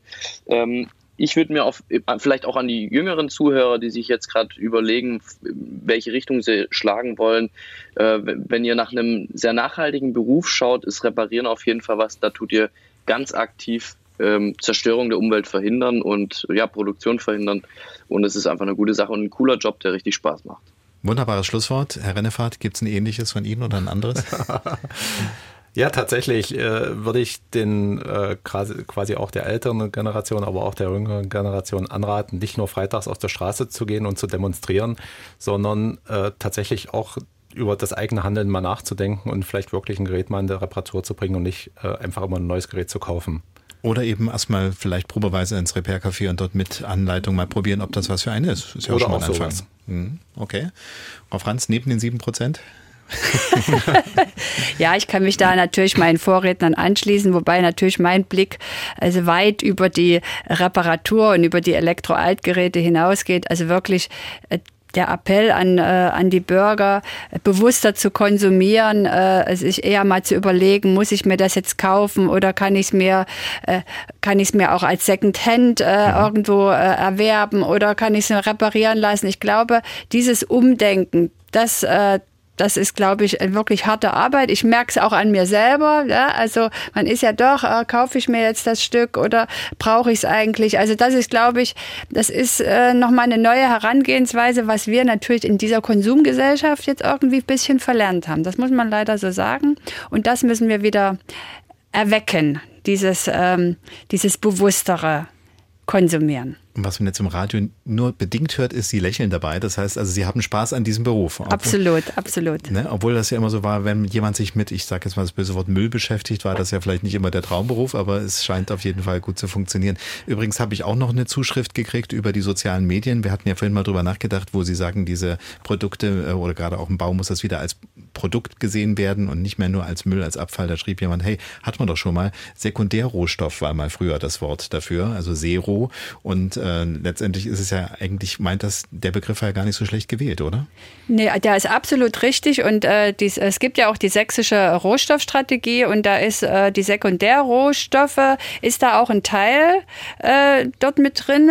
Aus unserer Sicht, aus der Abfallbranche Sicht zu wenig. Also man muss dort noch viel mehr in dieses Thema ähm, reindenken, investieren, dass man wirklich Sekundärrohstoffe als gleichwertige Rohstoffe mit anerkennt. Genau, und Zero ist eben wieder so ein Begriff, den gab es halt schon mal, den will dann vielleicht jetzt jeder keiner mehr, aber eigentlich trifft das äh, ziemlich genau, was wir da wollen. Und ich weiß, dass wir eine tolle Landschaft haben, äh, nämlich die sich äh, mit solchen Sachen beschäftigt, wie es vorhin auch der äh, UN-Rektor äh, da gesagt hat von der UNO, dass wir da wieder überlegen, womit können wir das vielleicht noch ein bisschen äh, besser wissenschaftlich begleiten, neue Ideen. Wir haben viele Startups, wir haben ja wieder auch Sendungen, garantiert auch im nächsten Jahr, wo es dann wieder um die Nachwuchsideen in der Wirtschaft geht. Da wird, denke ich mal, Nachhaltigkeit zunehmend weiter eine Rolle spielen. Da sind wir ziemlich ähm, optimistisch, denke ich mal. Wir reden gleich weiter, dann nämlich mit Peter Kurt, dem BDE-Präsidenten, mit Volker Stößel von der SAB. Natürlich, unser Minister Wolfgang Günther kommt zu Wort und Lebensmittel spielen auch noch eine Rolle. Das war sie, unsere Gesprächsrunde mit Elke Franz, kaufmännische Betriebsleiterin bei der Stadtreinigung Leipzig, Jens Rennefahrt, Geschäftsführer HSC Home Electronic Service GmbH und Steffen Wangerow vom Runden Tisch Reparatur e.V. Weiter geht's wie angekündigt mit mehreren Interviews. Er ist von Amts wegen der oberste Ressourcenschoner im Freistaat Sachsen. Wolfram Günther, Staatsminister für Energie, Klimaschutz, Umwelt und Landwirtschaft. Der November 2023 war für ihn ein wichtiger Monat in dieser Beziehung. Erst ging der auf zwei Jahre ausgelegte Reparaturbonus an den Start und dann beschloss die Regierungskoalition auch den Kreislaufwirtschaftsplan. Über beides habe ich mit Minister Günther gesprochen. Zunächst übers Reparieren. Ob er denn selbst etwas hat, was dringend repariert werden müsste, habe ich ihn gefragt. Oh, muss ich ehrlich sagen, meine Sachen sind gerade alle noch in Ordnung und ich hoffe, das bleibt auch so eine Weile. Aber ich hatte in der Vergangenheit schon mehrere Sachen, die ich reparieren lassen habe, selbst wenn es hart an der Wirtschaftlichkeit dran war, wie eben etwa Waschmaschinen und Geschirrspüler. Das heißt, Sie haben also noch die gute alte Waschmaschine die schon so ein bisschen patina an den weißen Stellen ansetzt. Naja, die sehen dann oft noch relativ neu aus. Das ist ja das, was einen dann oft schon, wenn die Garantie rum ist, nach zwei Jahren auf einmal ereilt. Ähm, und einmal war es einfach etwa nur ein Taster, der festgestellt hat, dass die ähm, Trommel vorne geschlossen ist. Und wenn der nicht erkannt hat, dass die zu ist, hat die einfach nicht losgelegt. Ähm, und die Reparatur von diesem einen kleinen elektronischen Bauteil hat dann ungefähr 200 Euro gekostet wo man dachte, puh, da kriegt man fast eine gebrauchte, aber ansonsten war ja alles in Ordnung. Und in Zukunft würden Sie jetzt 50 Prozent dieser Rechnung wiederbekommen. Habe ich das richtig verstanden? Das ist richtig. Dann sagen Sie uns mal, warum dieser Reparaturbonus aus Ihrer Sicht eine gute Idee ist. Wir sind ja nicht die allerersten, die es machen und es gab ja auch schon in Leipzig so eine Proberunde, könnte man sagen. Warum ist es aus Ihrer Sicht äh, genau die richtige Entscheidung, so etwas jetzt anzubieten? Na, wir haben gleich mehrere Gründe, die uns dazu bringen. Das erste ist, ähm, wir wollen Abfall reduzieren. Und dann wollen wir vor allen Dingen Rohstoffe sparen. Wir wollen ja vom Abfallsystem hin zu einem echten Kreislaufsystem kommen. Das heißt, die Rohstoffe, die einmal unter riesigem Aufwand irgendwo gewonnen worden sind in der Welt, die sollen ja möglichst lange in dem Kreislauf bleiben und das am besten eben auch in Geräten, die möglichst langlebig sind. Und das bringen wir zusammen und dann bringen wir hier quasi noch eine Konjunkturspritze eben auch zu den Handwerksbetrieben, die genau mit solchen Reparaturen ihr Einkommen erzielen. Der Zuspruch seitens der Betriebe hat Sie der überrascht? Wir haben ja schon weit über 300 und da laufen ja noch einige, habe ich gehört, die gerade noch geprüft werden, weil man natürlich auch genau wissen will, dass diejenigen, die das anbieten, das auch können. Ähm, ist das so eine Größenordnung, mit der Sie gerechnet haben oder finden Sie, das ist doch mehr als erwartet? Ich würde mal weniger überrascht sagen, sondern ich bin hoch erfreut. Ähm, wir haben ja gehofft, dass es wirklich richtig gut angenommen wird. Nur weiß man es ja vorher nicht. Und dass das so gut angenommen wird, das macht uns sehr zufrieden und zeigt, dass wir genau das Richtige getan haben. Ist das auch etwas, von Sie hoffen, dass das langlebiger wird oder ist das so, wenn dann äh, der Fördertopf leer ist, ist die Sache auch wieder vergessen? Also erstmal, wir haben ja in Sachsen ähm, Doppelhaushalt. Das heißt, für zwei Jahre haben wir jetzt jeweils in der Jahresscheibe 1,25 Millionen eingestellt. Unser Ziel wäre auch, das noch weiter in die Zukunft natürlich fortzutragen, denn wir wollen ja genau das, was ich vorhin schon an meinem privaten Beispiel erläutert habe, dafür sorgen, dass endlich ähm, Dinge repariert werden, die nur weil die Reparatur so teuer ist, oft dann dazu führen, dass man es wegschmeißt, obwohl es eigentlich überschaubare Teile wären, die man dort reparieren müsste. Dieser Zweck, der ist ja nach wie vor noch da. Natürlich muss das Ganze noch kombiniert werden. Es geht ja, wenn es um Müllvermeidung geht, noch um mehr Instrumente und etwa ähm, das, was von der EU jetzt kommt, auch dieses Recht auf Reparatur, auch das Geräte vor allen Dingen auch reparabel sind. Das greift dann alles ineinander. Wir haben jetzt etwa rund 30 Anträge pro Tag. Also das Programm läuft sehr gut. Überall wird im Moment eher so auf die Sparbremse gedrückt. In der Hinsicht müssen wir uns da keine Sorgen machen. Wir müssen uns keine Sorgen machen, denn das Geld steht im Haushalt. Und dann ähm, volkswirtschaftlich spart es natürlich auch einen Haufen Ausgaben. Denn alles, was jetzt nicht mehr weggeschmissen und verschrottet wird, sondern einfach länger lebt, das ist ein absoluter Gewinn. Aber natürlich, und das hat uns ja auch mit motiviert, eben auch was Thema Klimaschutz anbelangt, Dinge müssen ja auch nicht mehr auf die Müllhalde oder woanders hin. Von daher ist das ein Programm, was insgesamt einen sehr, sehr großen Mehrwert bringt für unsere Volkswirtschaft. Was sagen Sie Kritikern, die sagen, das ist alles trotzdem ein bisschen kompliziert, man muss erst so ein äh, Identifikationsverfahren als Antragsteller durchlaufen, die Betriebe müssen auch von der IHK oder von der Handwerkskammer geprüft werden. Warum ist es wichtig, äh, solche ja doch äh, Sicherheitslinien einzuziehen? Es muss immer einmal so einfach wie möglich für alle sein und gleichzeitig geht es aber um öffentliches Geld. Und das heißt, da wird hinterher hingeguckt, dass das Geld nicht falsch ausgegeben wird. Und da haben wir auch gelernt von anderen Programmen, etwa in Österreich, die mussten ihr Programm nämlich teilweise aussetzen, weil es zu viele Missbrauchsfälle gegeben hat. Das darf uns nicht passieren. Und da werden sich die Leute auch dran gewöhnen. Aber es muss ja sichergestellt sein, dass es echte Personen sind, dass die auch wirklich ihren Hauptwohnsitz hier im Freistaat Sachsen haben, wenn es um sächsisches Geld geht in dem Fall.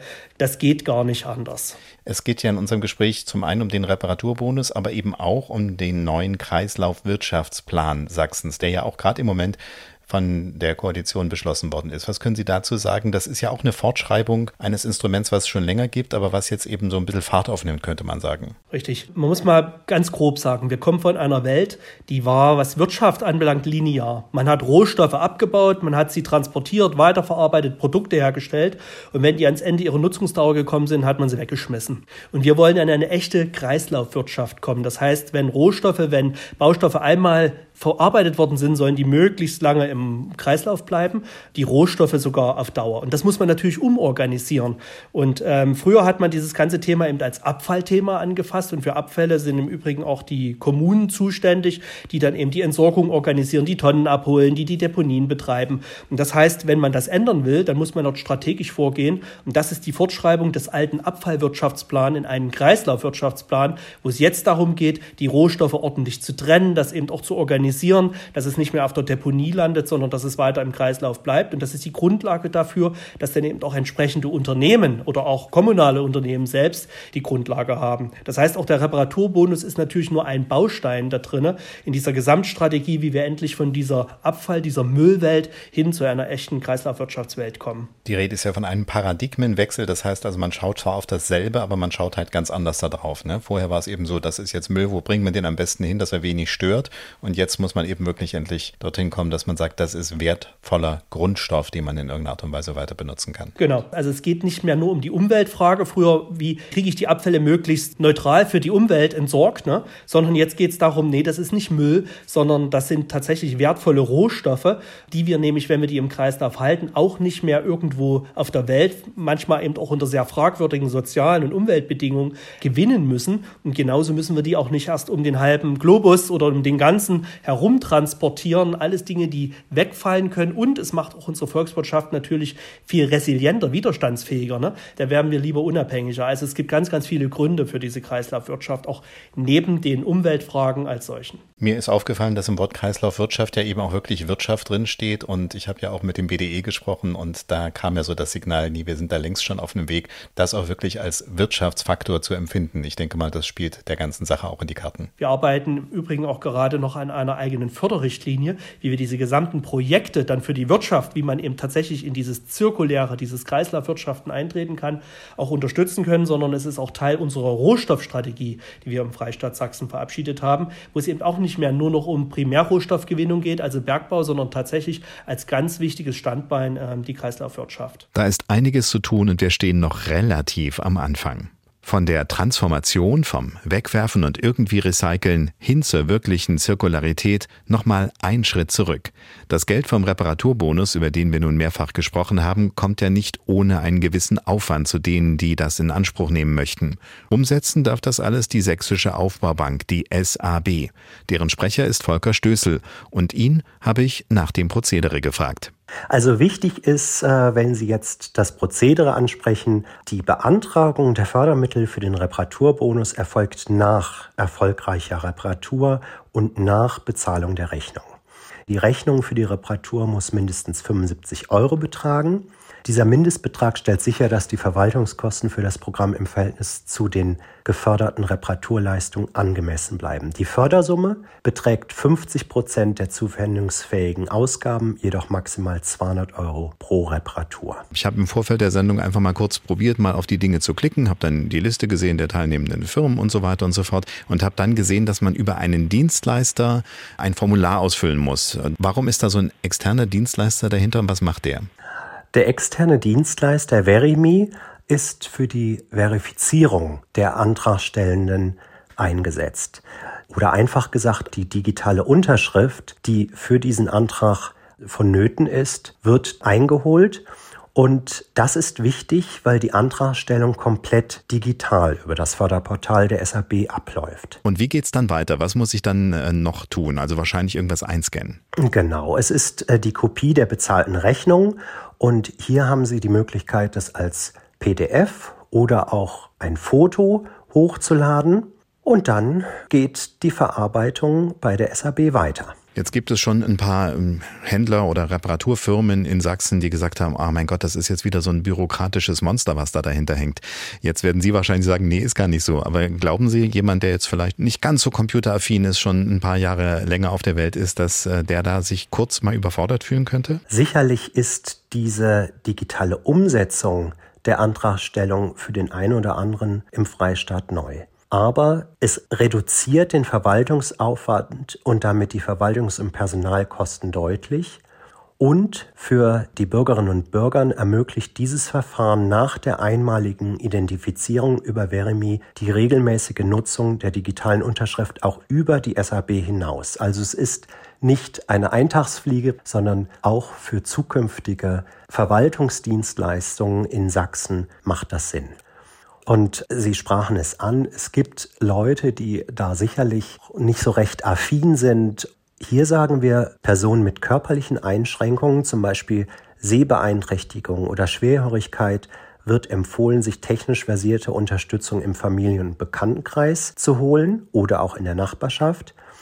Und bei gewissen Identifikationsverfahren, die von Verimi angeboten werden, wie die Foto-ID, die E-ID oder die Bank-ID, ist die Unterstützung durch Dritte möglich. holen Sie sich Unterstützung im Familienbekanntenkreis oder wenn Sie Rückfragen haben, auch gerne bei Verimi. Die entsprechenden Kontaktdaten haben wir auch bei uns auf der Webseite stehen. Es gibt auch schon von ersten Händlern Rückmeldungen, die sagen, sie würden gern mitmachen, haben sich da auch registriert, haben aber noch gar nicht so viel erfahren. Ähm, wie ist da so die Kommunikation zwischen der Bank und denen, die da ganz gerne dabei wären? Es ist so, dass die Betriebe sich über das Beteiligungsportal des Umweltministeriums anmelden und dann im Folgenden ein Zulassungsverfahren durchlaufen. Zulassungsverfahren durch Industrie- und Handelskammer und Handwerkskammern. Und damit ist sichergestellt, dass nur qualifizierte Betriebe am Programm teilnehmen dürfen. Wir haben jetzt circa 315 teilnehmende Betriebe. Es gibt in den nächsten Monaten noch einen Zuwachs dieser Liste und die Bürgerinnen und Bürger im Freistaat können es auf der SAB-Webseite nachverfolgen. Dort ist die Liste einzusehen. Jetzt ist es ja noch nicht mal einen ganzen Monat in Kraft, äh, dieser Reparaturbonus und diese Möglichkeit, das zu beantragen. Haben Sie schon ein Gefühl dafür, wie das angenommen wird, wie die Resonanz ist? Seit dem 6. November hat das Portal geöffnet. Anfänglich war die Nachfrage etwas vermindert und nun haben wir circa 30 Anträge pro Tag, die uns erreichen. Wir haben alles in allem rund 300 Anträge vorliegen. Davon sind rund 170 Anträge bewilligt worden. Wir bewilligen sukzessive. Jetzt kann ich mich erinnern, es ist noch nicht so lange her, da gab es mal so ein anderes Förderprogramm, da ging es um Solardächer und da hieß es dann, innerhalb von Stunden war alles weg. Äh, wie ist es hier mit der finanziellen Ausstattung? Äh, das wird eine Weile reichen. Ne? Also wir machen jetzt niemanden verrückt und sagen, geh schnell deine Waschmaschine reparieren lassen und dann reicht er ein und dann heißt der Fördertopf ist leer. Also die Gefahr besteht, glaube ich, nicht so schnell, oder? In der Tat, beschlossen wurden je 1,25 Millionen Euro für dieses Jahr und die gleiche Summe auch für nächstes Jahr. Die Wahrscheinlichkeit ist gering, dass das Bonusbudget schnell ausgeschöpft wird. Das heißt also jetzt auf die Internetseite der SAB schauen, welcher Reparaturbetrieb in meiner Gegend repariert das, was ich gern repariert haben möchte und dann relativ schnell den Antrag stellen und wenn es technisch nicht funktioniert, Hilfe holen. Haben Sie selber auch schon irgendwas, was Sie demnächst mal zur Reparatur schaffen? Ehrlich gesagt, ein Wäschetrockner. Der trocknet nicht mehr richtig und soll wieder ertüchtigt werden. Äh, so ist es. Wie es geht, wissen wir jetzt, aber nochmal der Hinweis, ein Restrisiko bleibt. Wenn sich ein Gerät wie zum Beispiel der Trockner von SAB Mannstößel nicht mehr reparieren lässt, weil der Monteur das so einschätzt, greift der Bonus nicht. Also kein Ersatzgerät, das vom Staat mitfinanziert wird und den Aufwand des Monteurs für Anfahrt und Diagnose, den zahlt man allein. Auch jede Form von Tuning, also der Einbau stärkerer Komponenten in ein funktionierendes Gerät, wird nicht subventioniert. Mehr Arbeitsspeicher ins Notebook ist vielleicht sinnvoll, dafür gibt's aber keinen Zuschuss. Ansonsten zählt aber alles, was auf der Rechnung steht. Ersatzteile, Lohn, Anfahrt und auch die Umsatzsteuer. Mindestens 75 Euro muss die Rechnung betragen und maximal 200 Euro Zuschuss werden gezahlt, und zwar bis zu zweimal pro Jahr. Wenn Reparieren nun aber keine Option ist, dann sind die Wertstoffhöfe der kommunalen Entsorger die beste Adresse für ausrangierte Technik. Es gibt natürlich auch viele privatwirtschaftliche Entsorgungsunternehmen. 750 von ihnen sind im BDE organisiert. Das ist der Bundesverband der Entsorger. BDE-Präsident ist seit 15 Jahren Peter Kurt. Ihn habe ich zunächst gefragt, ob die Mitgliedsbetriebe eigentlich mit Sorge auf eine Kreislaufwirtschaft schauen. Keineswegs. Erstens ist der BDE nicht nur der Verband der Entsorger, sondern auch der Kreislaufwirtschaftsunternehmen. Das heißt, wir repräsentieren genau die Unternehmen, die sich um zirkuläre Geschäftsmodelle bemühen und die Kreislaufwirtschaft realisieren wollen. Irgendwann ist jedes Produkt, über das wir heute verfügen, irgendwann ist es einmal Abfall und muss bestmöglich behandelt werden. Das heißt, die Aufgabe der Entsorger in der Kreislaufwirtschaft äh, wird nicht kleiner, sondern eher größer weil man noch mehr als bisher vielleicht Sorge tragen muss, dass eben die Dinge möglichst in ihre Gänze erhalten bleiben und nicht, dass man erstmal Halten auftürmt, um dann irgendwann zu suchen, sondern dass man möglichst schnell möglichst viel herausholt, oder? Das stimmt, aber wenn Sie beispielsweise äh, Verpackungen haben oder viele andere Dinge, die für den kurzfristigen Gebrauch gedacht sind, die müssen anschließend behandelt werden, um wieder in den Kreislauf zu kommen. Die können Sie nicht als Verpackung wieder verwenden. Das ist jedem völlig klar, dass das nicht geht. Und äh, so wird man bei allem Bemühen darum, Kreisläufe möglichst komplett zu schließen, Abfälle zu vermeiden. Es wird irgendwann Abfall werden und die Arbeit der Entsorger geht nicht aus.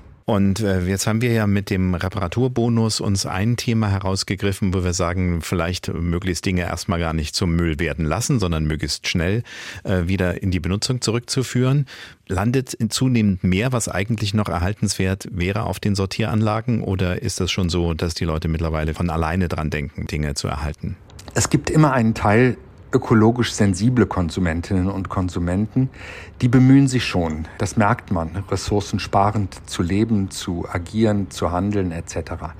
Für die große Masse trifft das aber nicht zu und hier brauchen wir die richtigen Rahmenbedingungen. Natürlich ist es so, dass jedes Gerät, das mit einem zumutbaren Aufwand repariert werden kann, auch repariert werden sollte.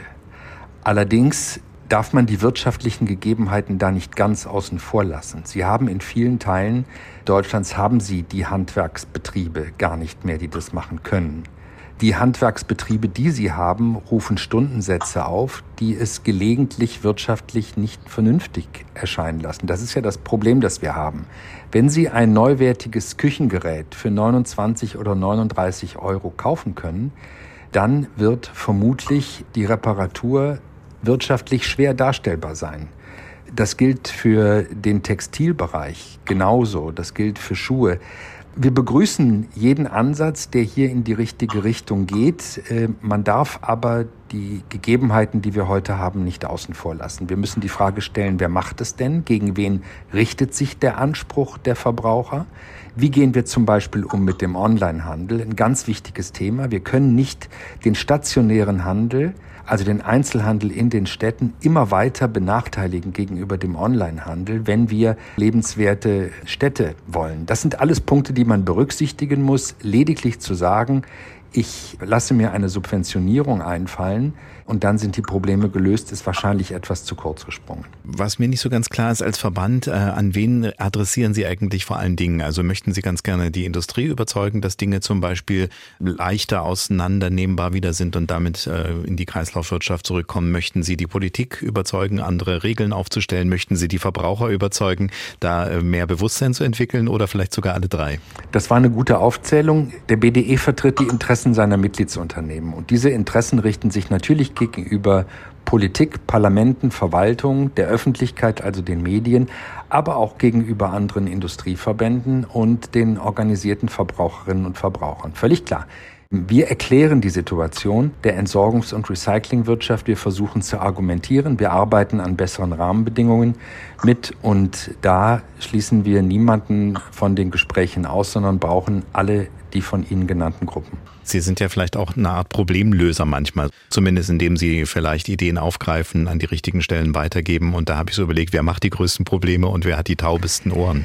Das ist stoffstromspezifisch sehr unterschiedlich. Es gibt Stoffströme, da äh, haben wir überhaupt kein Problem mit den Verbraucherinnen und der Industrie. Da muss eher die Politik überzeugt werden. Es gibt äh, Stoffströme, da ist der Konsument derjenige, den wir überzeugen müssen. Es ist wirklich stoffstromspezifisch unterschiedlich. Können Sie das jeweils so mit einem plakativen Beispiel, was wir alle verstehen, unterlegen? Beim Thema Kunststoffe muss die Industrie überzeugt werden. Das Thema Kunststoffrecycling ist eine Herausforderung und das liegt im Wesentlichen daran, wie Kunststoffe heute produziert werden. Beim Thema Export und Import von Abfällen, und zwar um Kreislaufwirtschaft zu verbessern, müssen wir die Politik überzeugen. Wir brauchen das Verständnis dafür, dass Abfälle dort behandelt werden sollten, wo die besten Anlagen dafür da sind. Das kann aber auch mal im Ausland sein. Und dann müssen die Abfälle auch dorthin verbracht werden, genauso wie wir Anlagen haben, die Abfälle aus dem Ausland brauchen. Es ist wirklich unterschiedlich. Beim Thema Bioabfälle brauchen wir den Bürger, die Sinnhaftigkeit, Speiseabfälle in einer Biotonne getrennt zu sammeln, Biogas damit zu ermöglichen, also erneuerbare Energie. Das ist eine Aufgabe, die richtet sich an Konsumentinnen und Konsumenten, aber auch die Gemeinden, nämlich die Biosammlung zu ermöglichen. Und jetzt haben wir einen Aspekt, äh, wo das quasi noch alles ein bisschen in den Kinderschuhen steckt. Also ich weiß, äh, dass zum Beispiel diese Lithium-Ionen-Akkus, dass das immer so ein bisschen vor sich hergeschoben wurde, wann können wir das denn wieder gut weiterverwenden? Da wurde erstmal eingesammelt und jetzt gibt es so erste Dienstleister. Sie sagten es gerade, zum Teil ist das im Ausland. Ich weiß, dass ein relativ großer jetzt in Sachsen-Anhalt eine Niederlassung gegründet hat, der aus Kanada kommt. Das heißt, äh, da muss erstmal Expertise aufgebaut werden. Da sind wir auch, glaube ich, noch gar nicht so weit, dass wir das hundertprozentig alles wieder rückgewinnen können. Ist das jetzt so ein so ein Beispiel, wo Sie sagen, hier können wir jetzt schnell alles richtig machen? Batterien sind die größte Herausforderung für die Entsorgungswirtschaft, weil sie nicht nur ein bisher ungelöstes Recyclingproblem darstellen, sie stellen auch eine erhebliche Brandgefahr dar für viele Unternehmen. Beschädigte Batterien sind die Brandursache Nummer eins heute. Und hier müssen wir in der Tat mit einem ganzen Maßnahmenbündel arbeiten. Wir brauchen auf deutscher, am besten auch auf europäischer Ebene eine Pfandlösung, um größere Batterien mit einem Wert zu versehen, der es den Konsumenten erleichtert, hier eine geordnete Entsorgung einzuleiten. Wir brauchen Maßnahmen in den Unternehmen, um sich vor Bränden zu schützen. Wir brauchen ein besseres Produktdesign. Also das Thema Batterien, insbesondere Lithium-Ionen, akkubetriebene Batterien, das bleibt eine Herausforderung an mehreren Stellen. Und die gehören zum Beispiel nicht einfach mit in die gelbe Tonne. Die gehören in gar keine Tonne, sondern die gehören in eine ordentliche Getrenntsammlung auf Wertstoffhöfen oder im Elektroeinzelhandel sagt BDE-Präsident Peter Kurt. Wir haben viel über technische Geräte gesprochen, übers Reparieren, übers Erhalten. Allerdings gehört zum sparsamen Umgang mit Ressourcen noch etwas anderes. Ich spreche von Lebensmitteln. Der Verein Foodsharing hat es sich zum Ziel gesetzt, Lebensmittel zu retten. Charlotte Kraul spricht für Foodsharing in Leipzig. Ich habe sie gebeten, uns zunächst mal etwas über den Verein zu erzählen. Genau, also Foodsharing ist deutschlandweit aktiv, auch teilweise über die Grenzen hinaus. Es hat eben seine Ursprünge in Deutschland 2012 und seit 2013, also seit ziemlich genau zehn Jahren, gibt's Foodsharing eben auch in Leipzig. Also besonders in den Städten ist es eben sehr präsent. Und unsere Hauptaufgabe besteht darin, dass wir Lebensmittel weiterverwenden wollen.